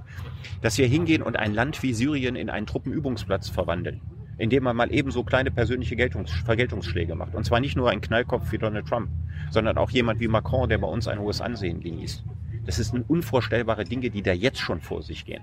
Und wenn ich mir vorstelle, Frankreich, ein Land, das durch die Digitalisierung viel brutaler getroffen wird als Deutschland, weil sie viel weniger konkurrenzfähige Industrie haben, weil sie nicht so einen starken Mittelstand haben, weil sie sehr, sehr viele Bereiche, riesige Verwaltungen, aufgeblähte Verwaltungen haben, wo sie die Leute nicht mehr brauchen und so. Dass ein solches Land sich sehr dankbar dafür ist, Ablenkungskriege führen zu können, das halte ich für eine reale Gefahr. Weil du gerade Völkerrecht ansprichst, äh, das Merkel meinte ja in Sachen, die Russen dürfen nicht mehr zu G7 kommen und zu G8 werden, weil die, Völkerrecht sprechen. genau, und dann dachte ich mir so, Ja, es es also nach der Logik, dann dürften wir und Amerika auch nicht dabei. sein. Ja, der Jugoslawienkrieg war ein Völkerrechtsbruch bekanntermaßen. Äh, ich weiß, Ram, äh, allein aktuell, alles, Ram, was- Ram, Rammstein, ja, alles, also die, der Drohnenkrieg der Amerikaner. Wir, Ja, all- alles, was, im, äh, was da im Nahen Osten vor sich geht. Ich meine, ohne Kriegserklärung und irgendwas. Jeder kann da. Also nicht nur Russland, Amerika, Frankreich, Saudi-Arabien und was weiß ich was. Jeder kann da jemanden unterstützen, Bomben werfen, irgend Israel und so weiter. Jeder darf. Wie kann man in einer solchen Welt noch irgendjemand vorwerfen, dass er das Völkerrecht bricht? Wie können wir eigentlich Iran vorwerfen, eine Atombombe haben zu wollen, wenn ja. ihr Nachbar Israel auch eine hat? Ohnehin ein, bekanntes Problem. Völlig klar. Aber wird in der Öffentlichkeit nicht besprochen. Nee. Ich weiß, es ist ein riesiges Problem. Also die, die, die, da gilt so die, die, die, äh, die Gnade der, der, der, der frühen Stunde. Ne? Wer als erster Atomwaffen hat, der darf sie behalten und neue dürfen nicht dazukommen. Ja. Abgesehen mal davon, dass ja auch Länder wie Pakistan darüber verfügen und das natürlich nicht ohne das Wissen der USA. Ja. Also die USA wollen sich aussuchen, welches andere Land möglicherweise noch Atommacht wird. Ja. Macht ihr eigentlich Sorgen, wie... Also Aber wir müssen mal ganz ehrlich sagen, diese Hegemonialzeit der USA, die allmählich äh, zu Ende geht, hat natürlich auch den Nachteil, dass äh, es eine Hegemonie war. Es war auch diese Hegemonie ist ein großes Unrecht, jeden, ohne jeden Zweifel. Aber wenn die Hegemonie wegkommt, äh, weggeht, dann entstehen große Leerräume, die dann von anderen besetzt werden, äh, die nicht besser sind. Also das darf man einfach nicht vergessen. Also sozusagen jeder Hegemon ist ein Problem, nicht nur die USA. Und der Niedergang der USA, der demnächst durch den starken ökonomischen Niedergang im Zuge der Digitalisierung und all der Probleme, die da aufbrechen, beschleunigt werden wird, wirklich dann rasant werden wird, der wird natürlich auch dazu führen, dass andere in diese Lücken reingehen, Saudi-Arabien zum Beispiel, äh, die ja nicht besser sind. Das meinte, meinte Chomsky mal. Also äh, es lohnt nicht, sich quasi darauf zu freuen, dass das American Empire, äh, Empire untergeht, so wenn, wenn die Chinesen quasi das nächste Empire sind, was, ja. dann, was dann dominiert. Wir müssen eigentlich darauf hoffen, dass die Zeit der Empire endgültig vorbei ist. Ist das, das letzte Empire. Ja, das wäre toll, ne? Aber das wird natürlich äh, auch in tausend Jahren nicht passieren. Aber meinst du? Nein. Es wird immer irgendeine äh, Supermacht geben? Naja, tausend Jahre war natürlich jetzt dahergesagt, aber ich kann mir im Augenblick eine Welt, äh, in der es ein, ein, Gleichgewicht der globalen Kräfte gibt und in der es keine hegemonialen Nationen gibt, nicht ernsthaft vorstellen, selbst wenn ich sie mir wünsche. Macht ihr eigentlich Sorgen, wie in der deutschen, sage ich mal, Mainstream-Presselandschaft über die deutsche Verantwortung für die Welt gesprochen wird? Was, mir, was, was mich wahnsinnig aufregt, ist, dass das Wort Verantwortung immer bedeutet, Bomben zu schmeißen. Also diese Gleichsetzung dieser beiden Begriffe. Ich wäre froh, wenn das aus der deutschen Sprache verschwinden würde. Dass wir sagen, ja, wir müssen in der Welt Verantwortung übernehmen und meinen, wir müssen Bomben schmeißen oder wir müssen Waffen irgendwo hinliefern. Würden Sie ja nie so sagen. Ja, das war gemeint.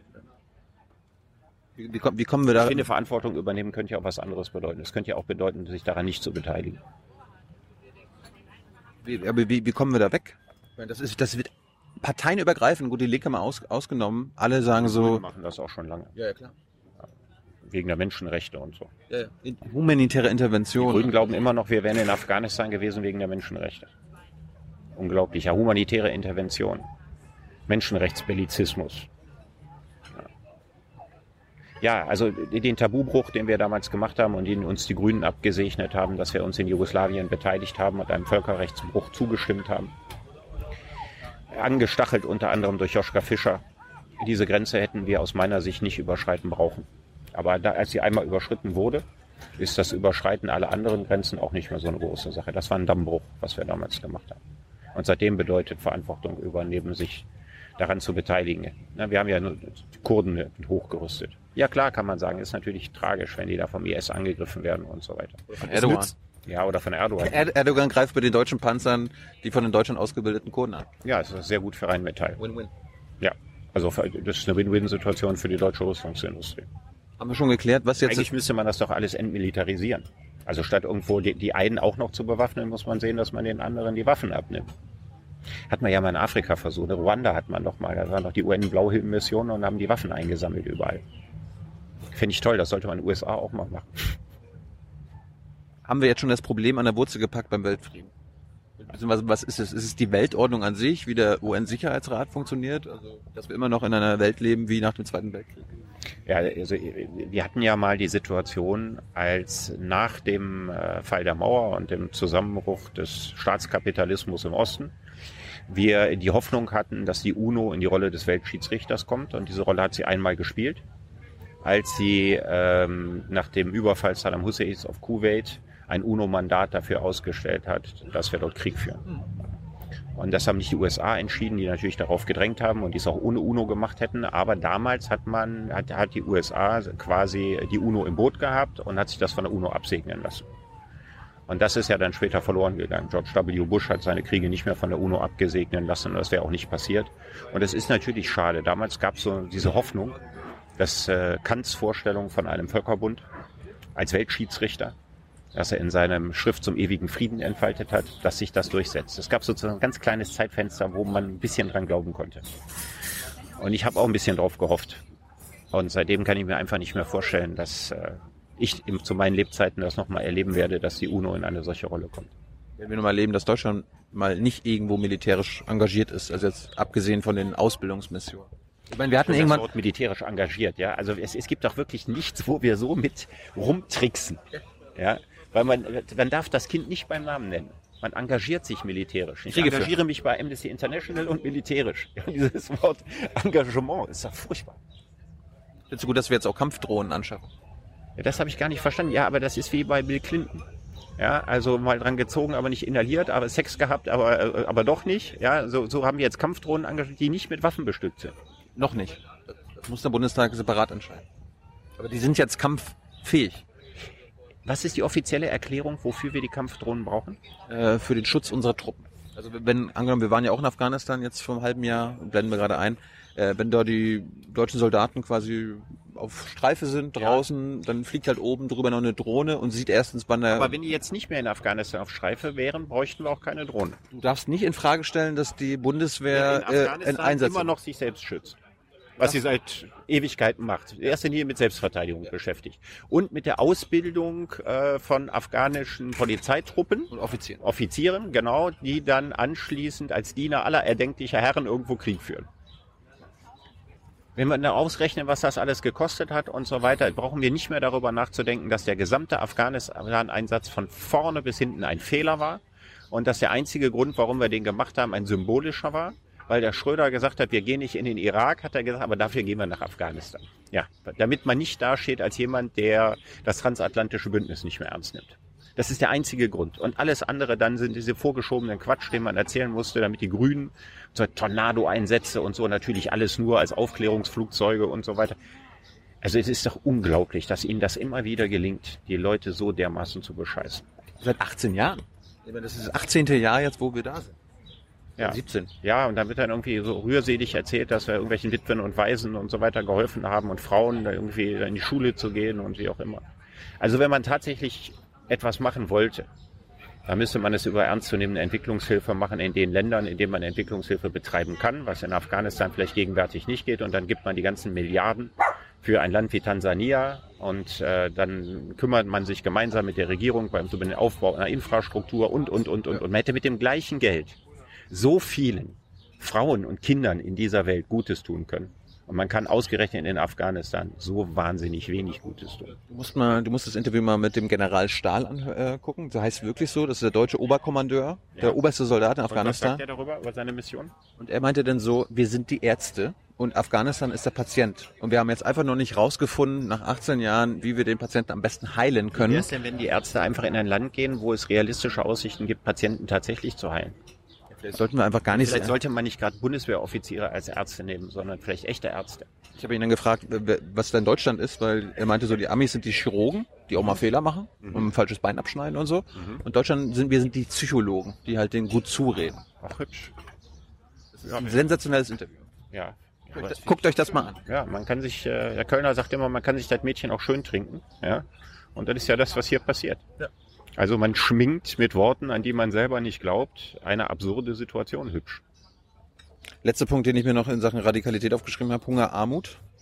Wie, wie können wir da das Problem an der Wurzel packen? Da könnte ich direkt an das anknüpfen, worüber wir gerade gesprochen haben. Ähm, ich habe sehr viel von Rupert Neudeck gelernt. Er war mal Gast in meiner Sendung. Rupert Neudeck ist der, der die Kap Anamur damals äh, ins Meer hat stechen lassen, um äh, die Vietnamesen zu retten, die als Boat People da äh, Vietnam verlassen haben. Und der einen Erfahrungsschatz hat von 40 Jahren in, in, im Helfen von Menschen in anderen Ländern. Und der hat gesagt, wir machen eine falsche Entwicklungshilfepolitik. Wir verstreuen in 100 Ländern der Welt irgendwo mit der Gießkanne ein bisschen Wasser. Das nützt gar nichts. Wir bauen irgendwo einen Brunnen Ja, und kaum sind die Entwicklungshelfer weg, wird er von irgendwelchen feindlichen Rebellen vergiftet. Ja, oder es bricht ein Bürgerkrieg aus, wer den an den Brunnen ran kann und so weiter. Das ist Quatsch. Was wir tatsächlich machen müssten, sagt er, wir müssen uns auf ein Land konzentrieren. Ja, also Entwicklungshilfe nur in einem Land und jedes europäische Land das kann, also Ungarn wird es wahrscheinlich nicht tun, aber andere werden es tun, skandinavischen Länder, Benelux-Länder und so weiter, sucht sich einen afrikanischen Staat, bei dem das geht. Es gibt einige Länder in Afghanistan, wie Somalia, also in Afrika, wie Somalia, da brauchen wir gar nicht drüber nachdenken. Es gibt auch andere Länder, in denen das nicht funktioniert, gibt aber Länder, in denen es gehen würde. Also ich würde mir so aus deutscher Perspektive denke ich an Tansania. Jetzt würde man sofort sagen, was? Da waren wir doch mal Kolonialmacht. Ich bin in Tansania gewesen. Das Ansehen der Deutschen ist enorm gut in Tansania. Und wenn ich mir vorstellen würde, wir würden bei den Kabinettssitzungen in Tansania dabei sein, und zwar nicht als Kolonialmacht, sondern als Helfer, der sich das anhört und der sagt, okay, das sind die Probleme, das muss gemacht werden und so weiter. Wir haben Geld, wir haben Leute, noch viel wichtiger als Geld. Wir können euch bei der Lösung dieser Probleme helfen. Aber deutsche Lösung dann für Tansania, das ist doch. Nur für Tansania. Naja, gut. Und um äh, äh, andere Länder kümmern sich andere Staaten. Aber sagen dann die Tansanier. Dann würden wir, das, das, wie gesagt, es geht nicht mit allen afrikanischen Ländern. Mir ist klar, ich habe eine ziemlich gute Vorstellung davon, wie afrikanische Staaten regiert werden. Ich weiß, in welchen Ländern das alles nicht geht, aber es bleiben einige übrig, in denen es geht. Und damit würde man einen Anfang machen und in der Hoffnung auf einen gewissen Dominoeffekt. Dass die anderen Länder dann sehen, komm mal, geht doch. Ja, und wenn wir eine Regierung haben, die, in der jetzt nicht irgend so ein äh, menschenverachtender Kleptokrat das Volk unterdrückt und irgendeine Chance haben, da irgendwas zu machen, das geht natürlich auch nicht in jedem Land. Klar, in den meisten Ländern geht das nur über Bürgerkrieg. Aber vielleicht ist es in dem einen oder anderen dennoch möglich. Dann könnte es dazu führen, dass eine gewisse Ansteckung davon ausgeht. Das ist die Antwort. Naja, die Antwort, die Antwort ist, ist, ist darauf, dass es, äh, wir uns zur Aufgabe stellen müssen, dass in 20 Jahren in Tansania niemand mehr einen Grund hat, aufgrund sozialen Elends das Land verlassen zu müssen. Das ist die Aufgabe. So, und wenn das in anderen afrikanischen Ländern andere europäische Staaten machen und wenn wir es tatsächlich schaffen, ein bisschen Dominoeffekt herzustellen, wäre das das Effektivste, was wir machen können. Stattdessen plant die EU einen Marshallplan für, für, für Afrika und hier würde ich sagen, dass die EU soll das koordinieren. Also wir gucken, wer für welches Land sich zuständig erklärt. Ich weiß, dass das alles schwierig ist. Ich bin kein Träumer. Ja. Aber äh, ich glaube, dass jemand wie Rupert Neudeck überhaupt kein Träumer ist.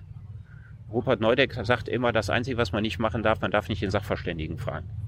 Ja, der wird sofort als erstes erklären, was man nicht darf, was nicht geht und warum das und das nicht funktioniert. Und ich weiß, dass das mühselig ist, dass es da Rückschläge geben wird und so. Das ist mir alles klar. Da werden Gelder veruntreut werden und so. Das ist alles richtig. Aber es ist alles besser als das, was wir jetzt machen. Also da würde ich einfach sagen, was ich auch am Ende meines Buches geschrieben habe, ich bin nicht deswegen Optimist, weil ich Optimist bin, weil Pessimismus keine Lösung ist. Und ein Optimist, der in seinen Idealen am Ende enttäuscht worden ist, immer noch ein erfüllteres Leben geführt hat, als ein Pessimist, der sich bestätigt sieht. Ich weiß nicht, ob ich es bei dir sogar in der Sendung gelernt habe, ob, und ob du das sogar meintest, dass wir diese Freihandelssachen auch mit Afrika eigentlich äh, äh, radikal... Einseitiges genau. Freihandelsabkommen, ja. Das ist ein Teil der Lösung, ist nicht die Lösung. Aber es ist ein Teil der Lösung besteht darin, dass äh, die Afrikaner alles, was sie herstellen, bei uns zollfrei verkaufen können. Wogegen sie umgekehrt auf alle europäischen Produkte äh, einen Zoll ihrer Wahl erheben können. Das ist natürlich viel besser als alles das, was wir jetzt an Entwicklungshilfe machen. Und wenn man mal überlegt, wie wenig Waren wir tatsächlich in Afrika verkaufen, können wir uns das auch leisten. Also da geht die deutsche Volkswirtschaft nicht dran zugrunde, dass äh, auf Joghurts, die wir irgendwo hinliefern, dass die dann entsprechende Schutzzölle drauf machen können. Und dadurch, dass wir hier etwas mehr äh, Bananen aus Tansania in unseren Supermärkten haben, daran geht ja auch nichts zugrunde. Also das könnten wir uns schon leisten, da müssen wir auch keine Rücksicht nehmen. So, so denkt die EU nicht. Ja, aber das ist das, was wir wirklich bräuchten. Wir haben in der Doha-Runde 20 Jahre lang oder 15 Jahre lang diskutiert und waren nicht bereit, von unseren Forderungen abzurücken. Das muss man wirklich sagen. Das ist ein Armutszeugnis, dass wir nicht mal bereit sind, diese Form relativ wirkungsvoller Entwicklungshilfe zu geben. Ich kenne den Nachteil. Der Nachteil besteht darin, dass manche Länder da nur noch für den Export und nicht mehr für die eigene Bevölkerung produzieren. Und deswegen muss man das eine mit dem anderen flankieren. Also muss sich dann gleichzeitig in dem Form dieser Partnerschaften, von denen ich gesprochen habe, überlegen, was man für die Leute in dem Land tun kann. Sonst ist kann eine Maßnahme, die eigentlich richtig ist, kann verkehrt werden. Es ist aber kein, es ist aber kein Grund, diese eigentlich richtige Maßnahme nun gar nicht erst anzugehen. Ja, weil man eine Gefahr sieht, von der man sagt, ach, das hat sowieso keinen Sinn. Und ich glaube, dass das schon mal eine große Erleichterung wäre, aber dass es tatsächlich diese Art von Know-how, Hilfe und so weiter gibt. Und ich bin ja Verfechter eines bedingungslosen Grundeinkommens und gleichzeitig Verfechter von Pflichten, die ich nicht aneinander koppel. Das bedingungslose Grundeinkommen muss bedingungslos sein, weil sonst kein Grundrecht. Mein Wahlrecht ist auch nicht bedingt. Außer, dass es erst mit 18 Jahren losgeht. Aber das Grundeinkommen kriegt man ja auch erst mit 18 oder mit 21 oder so. Was, nicht, wenn ich geboren werde? Nein. Das wär, da hat, da hat Herr Unterwege mich als hartherziges Arschloch dargestellt. Natürlich würde sogar das Kindergeld abschaffen. Ich dachte, also ich hatte dich immer so verstanden, vielleicht hast du das aber Kriegt jemand fünf Kinder und wird dadurch unermesslich reich? Ja. Was ist das denn für ein Quatsch? Also erst ab 18 oder was? Ja, oder ab 21 vielleicht sogar. Brauchen wir kein BAföG mehr. Und auch nur für Deutsche oder wie, also die hier leben oder für Michael Schumacher in der Schweiz? Das kann man sich in aller Ruhe überlegen, kann man verschiedene Modelle entwickeln. Ich muss nicht alle Fragen dafür beantworten. Es gibt auch 10 Millionen Menschen in Deutschland, die hier leben, die keine Deutschen sind. Was ist mit denen? Äh, deutsche Staatsbürgerschaft oder nicht deutsche Staatsbürgerschaft? 10 Millionen, die hier kein Wahlrecht haben. Ja, die, Ausländer, EU-Ausländer. Ja. 10 Millionen in Deutschland. Ja, habe ich noch nicht in alle Richtungen durchgerechnet. Wir wissen ja noch nicht mal, wie viel Geld wir überhaupt über eine Finanztransaktionssteuer zuzüglich zu dem, was an Erwerbsarbeit bei uns an Sozialabgaben geleistet ist, rumkommt. Also bevor ich darüber nachdenke, wer es alles kriegt, probiere ich doch als erstes mal aus, wie ich die Kasse gefüllt kriege. Gut. Das war's mit unserer radikalen Problemanalyse. Ich wollte mal ganz kurz. Ich wollte noch was sagen, was ich nicht zu Ende gesagt habe. Ich habe gesagt, ich bin einerseits für das Grundeinkommen, aber ich bin auch für Pflichten. Und zu diesen Pflichten gehört, dass ich möchte, dass sie nicht gekoppelt ans Grundeinkommen. Nur so ein bisschen gegen diesen Gedanken, ich kriege alles vom Staat, aber ich muss nichts tun. Nicht ans Grundeinkommen gekoppelt, also nicht derjenige, der jetzt gegen Regel B verstößt, kriegt keins mehr, so nicht. Aber Regel B besteht einfach darin, jeder sollte ein soziales Pflichtjahr machen, bevor er in den Beruf einsteigt. Und jeder sollte ein soziales Pflichtjahr machen, bevor er in die Rente einsteigt. Ja. So, und es ist so, dass das zweite ist wichtiger. Das zweite ist wichtiger und die Leute können wir in Tansania auch großartig gebrauchen und da werden auch genug Leute das tun. Ja. Also, wenn ich jetzt, äh, egal ob ich Sparkassendirektor war oder Zahnarzt oder was weiß ich was, bevor ich dann meine Pension oder meine Rente antrete, muss ich ein, in einem Jahr eine gewisse Pflichtstundenanzahl die Woche an äh, für den Staat leisten. So, ich kann mir das selber aussuchen. Es muss nur im Rahmen dessen sein, was ich mir sinnvoll als für den Staat auch vorstellen kann. Ja, wenn ich jetzt sage, ich, ich mache ein soziales Pflichtjahr als Gärtner in meinem eigenen Garten, dann würde man sagen, nee, sondern das muss schon gemeinnützig sein und das müssen wir als gemeinnützig anerkennen und wir können dich auch gerne dabei beraten, dir was Gemeinnütziges zu suchen.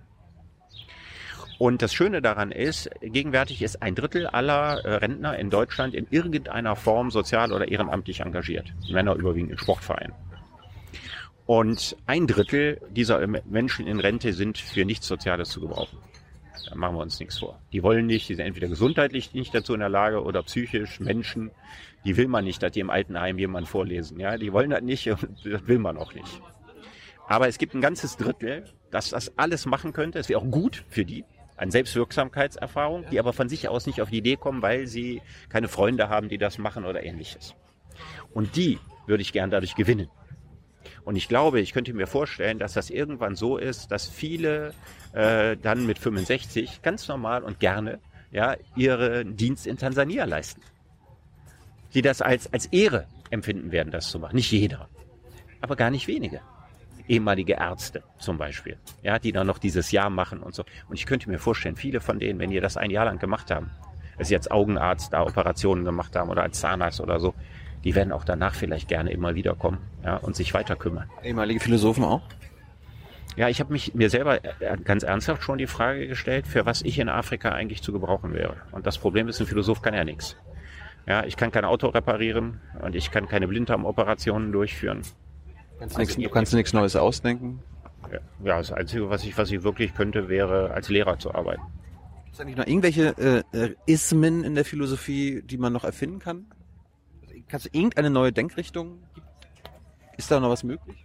Oder kannst du dich nur an irgendeine anschließen? Naja, wenn ich zum Beispiel, äh, für mich, also es entstehen immer noch neue. Also zum Beispiel die im Augenblick relativ stark boomende äh, Transhumanismusbewegung. Also all die Leute, die sich mehr für Roboter interessieren als für Menschen und sich freuen über die allmähliche Verwandlung der Menschen in Maschinen und sich darum Gedanken machen. Das zum Beispiel ist eine relativ neu entstandene Gruppe, zu der ich mich allerdings nicht zähle. Es ist noch möglich, neue philosophische Ansätze, Denkrichtungen zu erfinden. Menschen denken, werden sie neue Ismen erfinden, selbst wenn die meisten dieser Ismen in ähnlicher Form und unter anderen Namen schon mal existiert haben. Du magst ja keine Ismen. Äh, Gibt es irgendwas, irgendein Ismus, der auf dich zutrifft? Du bist ja kein Marxist, kein Kommunist, kein Kapitalist. Bist du ein Sozialist? Nö. Ich, ich, also ich, sich selbst mit einem Ismus zu etikettieren, geht, glaube ich, den allermeisten Menschen gegen einen Strich. Weil das, was man denkt und empfindet, äh, hinter einen einzigen Button und auf ein einziges Logo zu reduzieren, das bedeutet doch eigentlich immer, dass alle Einzelteile des tatsächlichen Denkens und Charakters beschädigt darunter hervortreten müssen. Richard, zum Schluss noch, wie letztes Mal ein paar Zuschauerfragen, ein bisschen, ja. bisschen kürzer. Äh, eine Sache. Wo hast du in den letzten Jahren deine Meinung geändert? Bei welchem Thema? Fällt dir da was ein? Ich ein bisschen drüber nachdenken. Oder in irgendeiner Denkrichtung in deinem, für dein Buch vielleicht oder in der sozialen Frage? Also tatsächlich ist das so, dass äh, ich am Anfang gegen das bedingungslose Grundeinkommen war, als ich mir das erste Mal von vielen Leuten gesagt habe, warum machst du da nicht mit? Das war so vor vier, fünf Jahren. War ich dagegen, weil ich die anthroposophischen Motive für zu gut menschenhaft hielt und für zu unrealistisch. Und da habe ich meine Meinung geändert, aber nicht vor einem Jahr, sondern vielleicht vor zwei. Gibt es jetzt irgendwo aktuell ein Thema, wo du vielleicht vorausahnen könntest, dass du da deine Meinung änderst? Gibt es irgendwo gerade einen Wackel? Ja, vielleicht keine Meinung, aber Prognosen kann man natürlich schnell ändern. Also ich habe zum Beispiel überhaupt kein klares, sicheres Gefühl, inwieweit die Menschen die Einführung von Sozialtechnik und künstlicher Intelligenz äh, mitmachen werden oder sich gegen wehren. Gerade bei Jüngeren weiß ich das nicht. Also es gibt ja nie eine Generation, die so klischeisiert wird wie junge Menschen. Aber man sagt, sind heute alle angepasst und sind ja dann doch nicht irgendwie alle. Oder sie sind alle wahnsinnig technikaffin und können sich eine Welt ohne Smartphone nicht mehr vorstellen und sind dann doch nicht wieder alle. Oder sie sind nicht so politisch engagiert, wie wir waren, was immer eine Lüge ist, weil in meiner Generation war kaum einer politisch engagiert. Das, das, das musst du jetzt mal äh, wirklich ja, deut deutlich sagen. Das, das wird mir auch immer nicht geglaubt. Ich, wir waren 102 in meiner Jahrgangsstufe. Ja und zu den großen Friedensdemos, der Friedensbewegung, wo 300.000 Leute im Bonner Hofgarten demonstriert haben, sind aus meiner Jahrgangsstufe 2 gewesen. Das sagt ungefähr aus, wie politisch wir waren. Und wenn ich mich fragst, wie viele haben, waren ernsthafte politische Menschen in meiner Jahrgangsstufe, würde ich sagen, von den 102 vielleicht 10. Also kommt uns das immer nur die so vor? haben die Platten ihrer Eltern aufgelegt und äh, hatten schon das Gefühl, sie machen was politisch Revolutionäres, wenn sie Status Quo hören. Gut, Frankly will wissen, was ist eine naive Frage? Meistens sind es Fragen, auf die es verdammt schwierig ist zu antworten. Äh, Diet will wissen, was sind Fakten heutzutage im gesellschaftlichen Diskurs? Also das ist eine ganz schwere philosophische Frage, weil die Philosophen wissen heute tatsächlich nicht mehr genau, was überhaupt Fakten sind. Das ist wirklich ausgesprochen schwierig. Was ist für dich ein Fakt? Naja, also man würde als erstes als Fakt diejenigen Dinge machen, die man naturwissenschaftlich erklären und beweisen kann. Die gehen am leichtesten als Fakt durch. Und dann gibt es vielleicht noch sowas wie statistische Fakten, aber da wird es ja schon wahnsinnig wackelig, je nachdem, wie ich frage, wie ich erhebe und so. Also auch Statistiken würde ich im Regelfall nicht mehr trauen. Es ist ausgesprochen schwierig, äh, tatsächlich, äh, sagen wir mal, so eine, so eine pure Faktizität. Die ist sehr schwierig herzustellen, aber das Schöne ist, die brauchen wir nicht.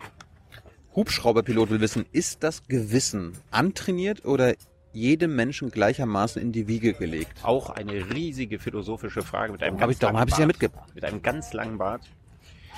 Ähm, also, die besten Antworten darauf geben aus meiner äh, Warte die Forschung von Franz de Waal, niederländischer Primatenforscher, der bei Primaten die Spielregeln von Gut und Böse und so weiter erforscht hat.